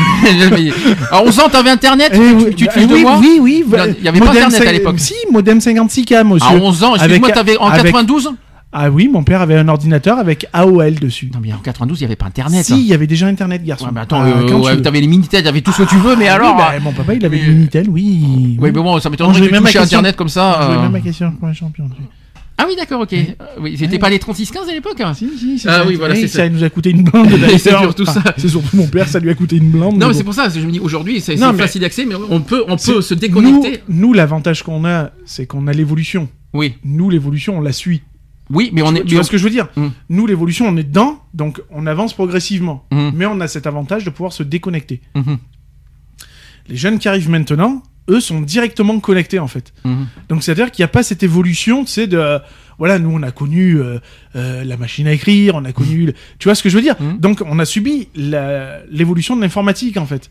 Alors qu'eux, ils naissent dedans, pouf, direct. Ouais, Donc, du coup, comment tu peux déconnecter? C'est comme si, à la place du cerveau, c'est ce que je disais, tu leur mettais une puce et tu leur enlèves cette puce. C'est plus rien. Nous, demain, tu nous mets une puce, mais on a toujours notre cerveau. Tu Mhm. vois ce que je veux dire? Parce qu'on a encore l'ancienne En méthode. gros, ils ont inver... en gros, aujourd'hui, c'est inversé. C'est ça, L'ordinateur, c'est leur puce, quoi. c'est ça, Mhm. mais c'est ça. Mm. Alors que nous, no- notre ordinateur à nous, c'est le cerveau en Oui, fait. il est toujours là, oui. Voilà, donc euh, du coup, nous l'évolution, on l'aura toujours. Mm. Et puis tu fais ça, euh, oh putain, oh ça a planté, oh bah, c'est pas grave, je vais me taper un jeu de cartes et tout. Oui, c'est ça. Va demander à un, gar- un mec, à un gamin de, qua- de 11 ans de taper un tarot, tu vois, il va te foutre des cartes dans la gueule et puis c'est tout. Oui, un tarot, mais sur euh, smartphone. hein. Voilà. je, je joue sur smartphone, allez, je vais faire mes, mes- ma belote sur smartphone. C'est Non, mais tellement voilà. logique. euh, C'est ça, c'est ça, c'est que C'est un truc de fou, hein. eux ils sont, eux ils sont, ils naissent connectés. Mm. Nous on est nés mais pas Nous on n'était pas connectés. Mais ça serait bien de faire des téléréalités en, en sortant de cette connexion, quoi. S'il y a des, des téléréalités à inventer aujourd'hui, mais c'est ça, sortir de toute tout cette réalité. Ouais, bah, tu, tout ce- tu, tout tu ce fais une télé-réalité à la mode euh, Ingalls et puis tu vas voir. euh. Ah, ça serait génial. Ah ouais, bah alors là, Ah, là mais je te dis pas que la rupture, là tu l'as fait la Mais rupture. ça serait Parce génial. Pas de voiture, pas de vélo, pas de machin. Mais là, ça- mais honnêtement, ça serait une télé-réalité. à- Ah Mais tu- ouais. c'est- S'il y a bien une télé-réalité à inventer, c'est ce genre de télé-réalité. C'est ça. Mmh. C'est-à-dire de sortir ce- de ce monde virtuel, euh, tout ça, et de re- re- revenir sur les bases euh, de l'époque. Sur euh, combien euh, Sur combien de temps Ah bah, euh, tu, tu, tu, enlèves les 20 dernières années, hein Non mais si tu si on devrait créer, allez, tu crées la la télé-réalité. Oui. Donc tu coupes tout.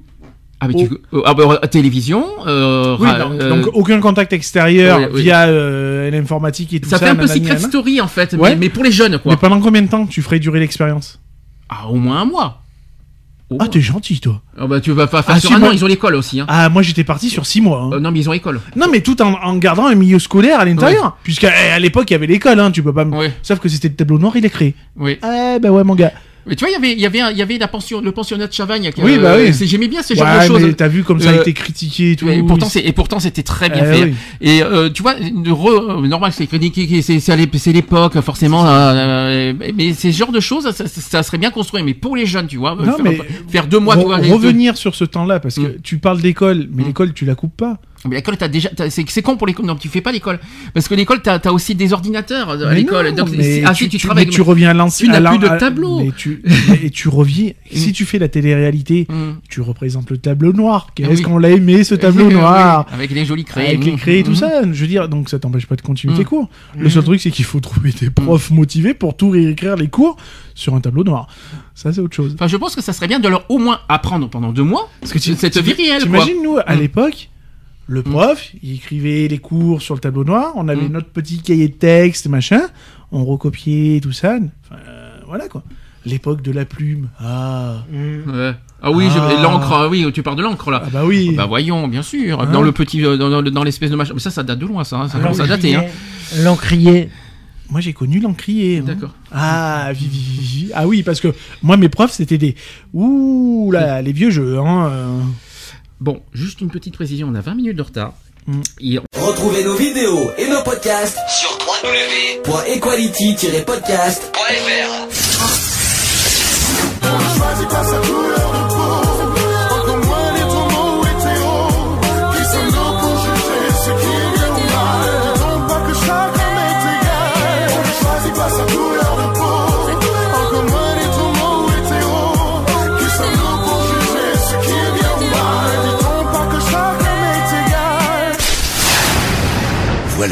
c'est fini. À très bientôt.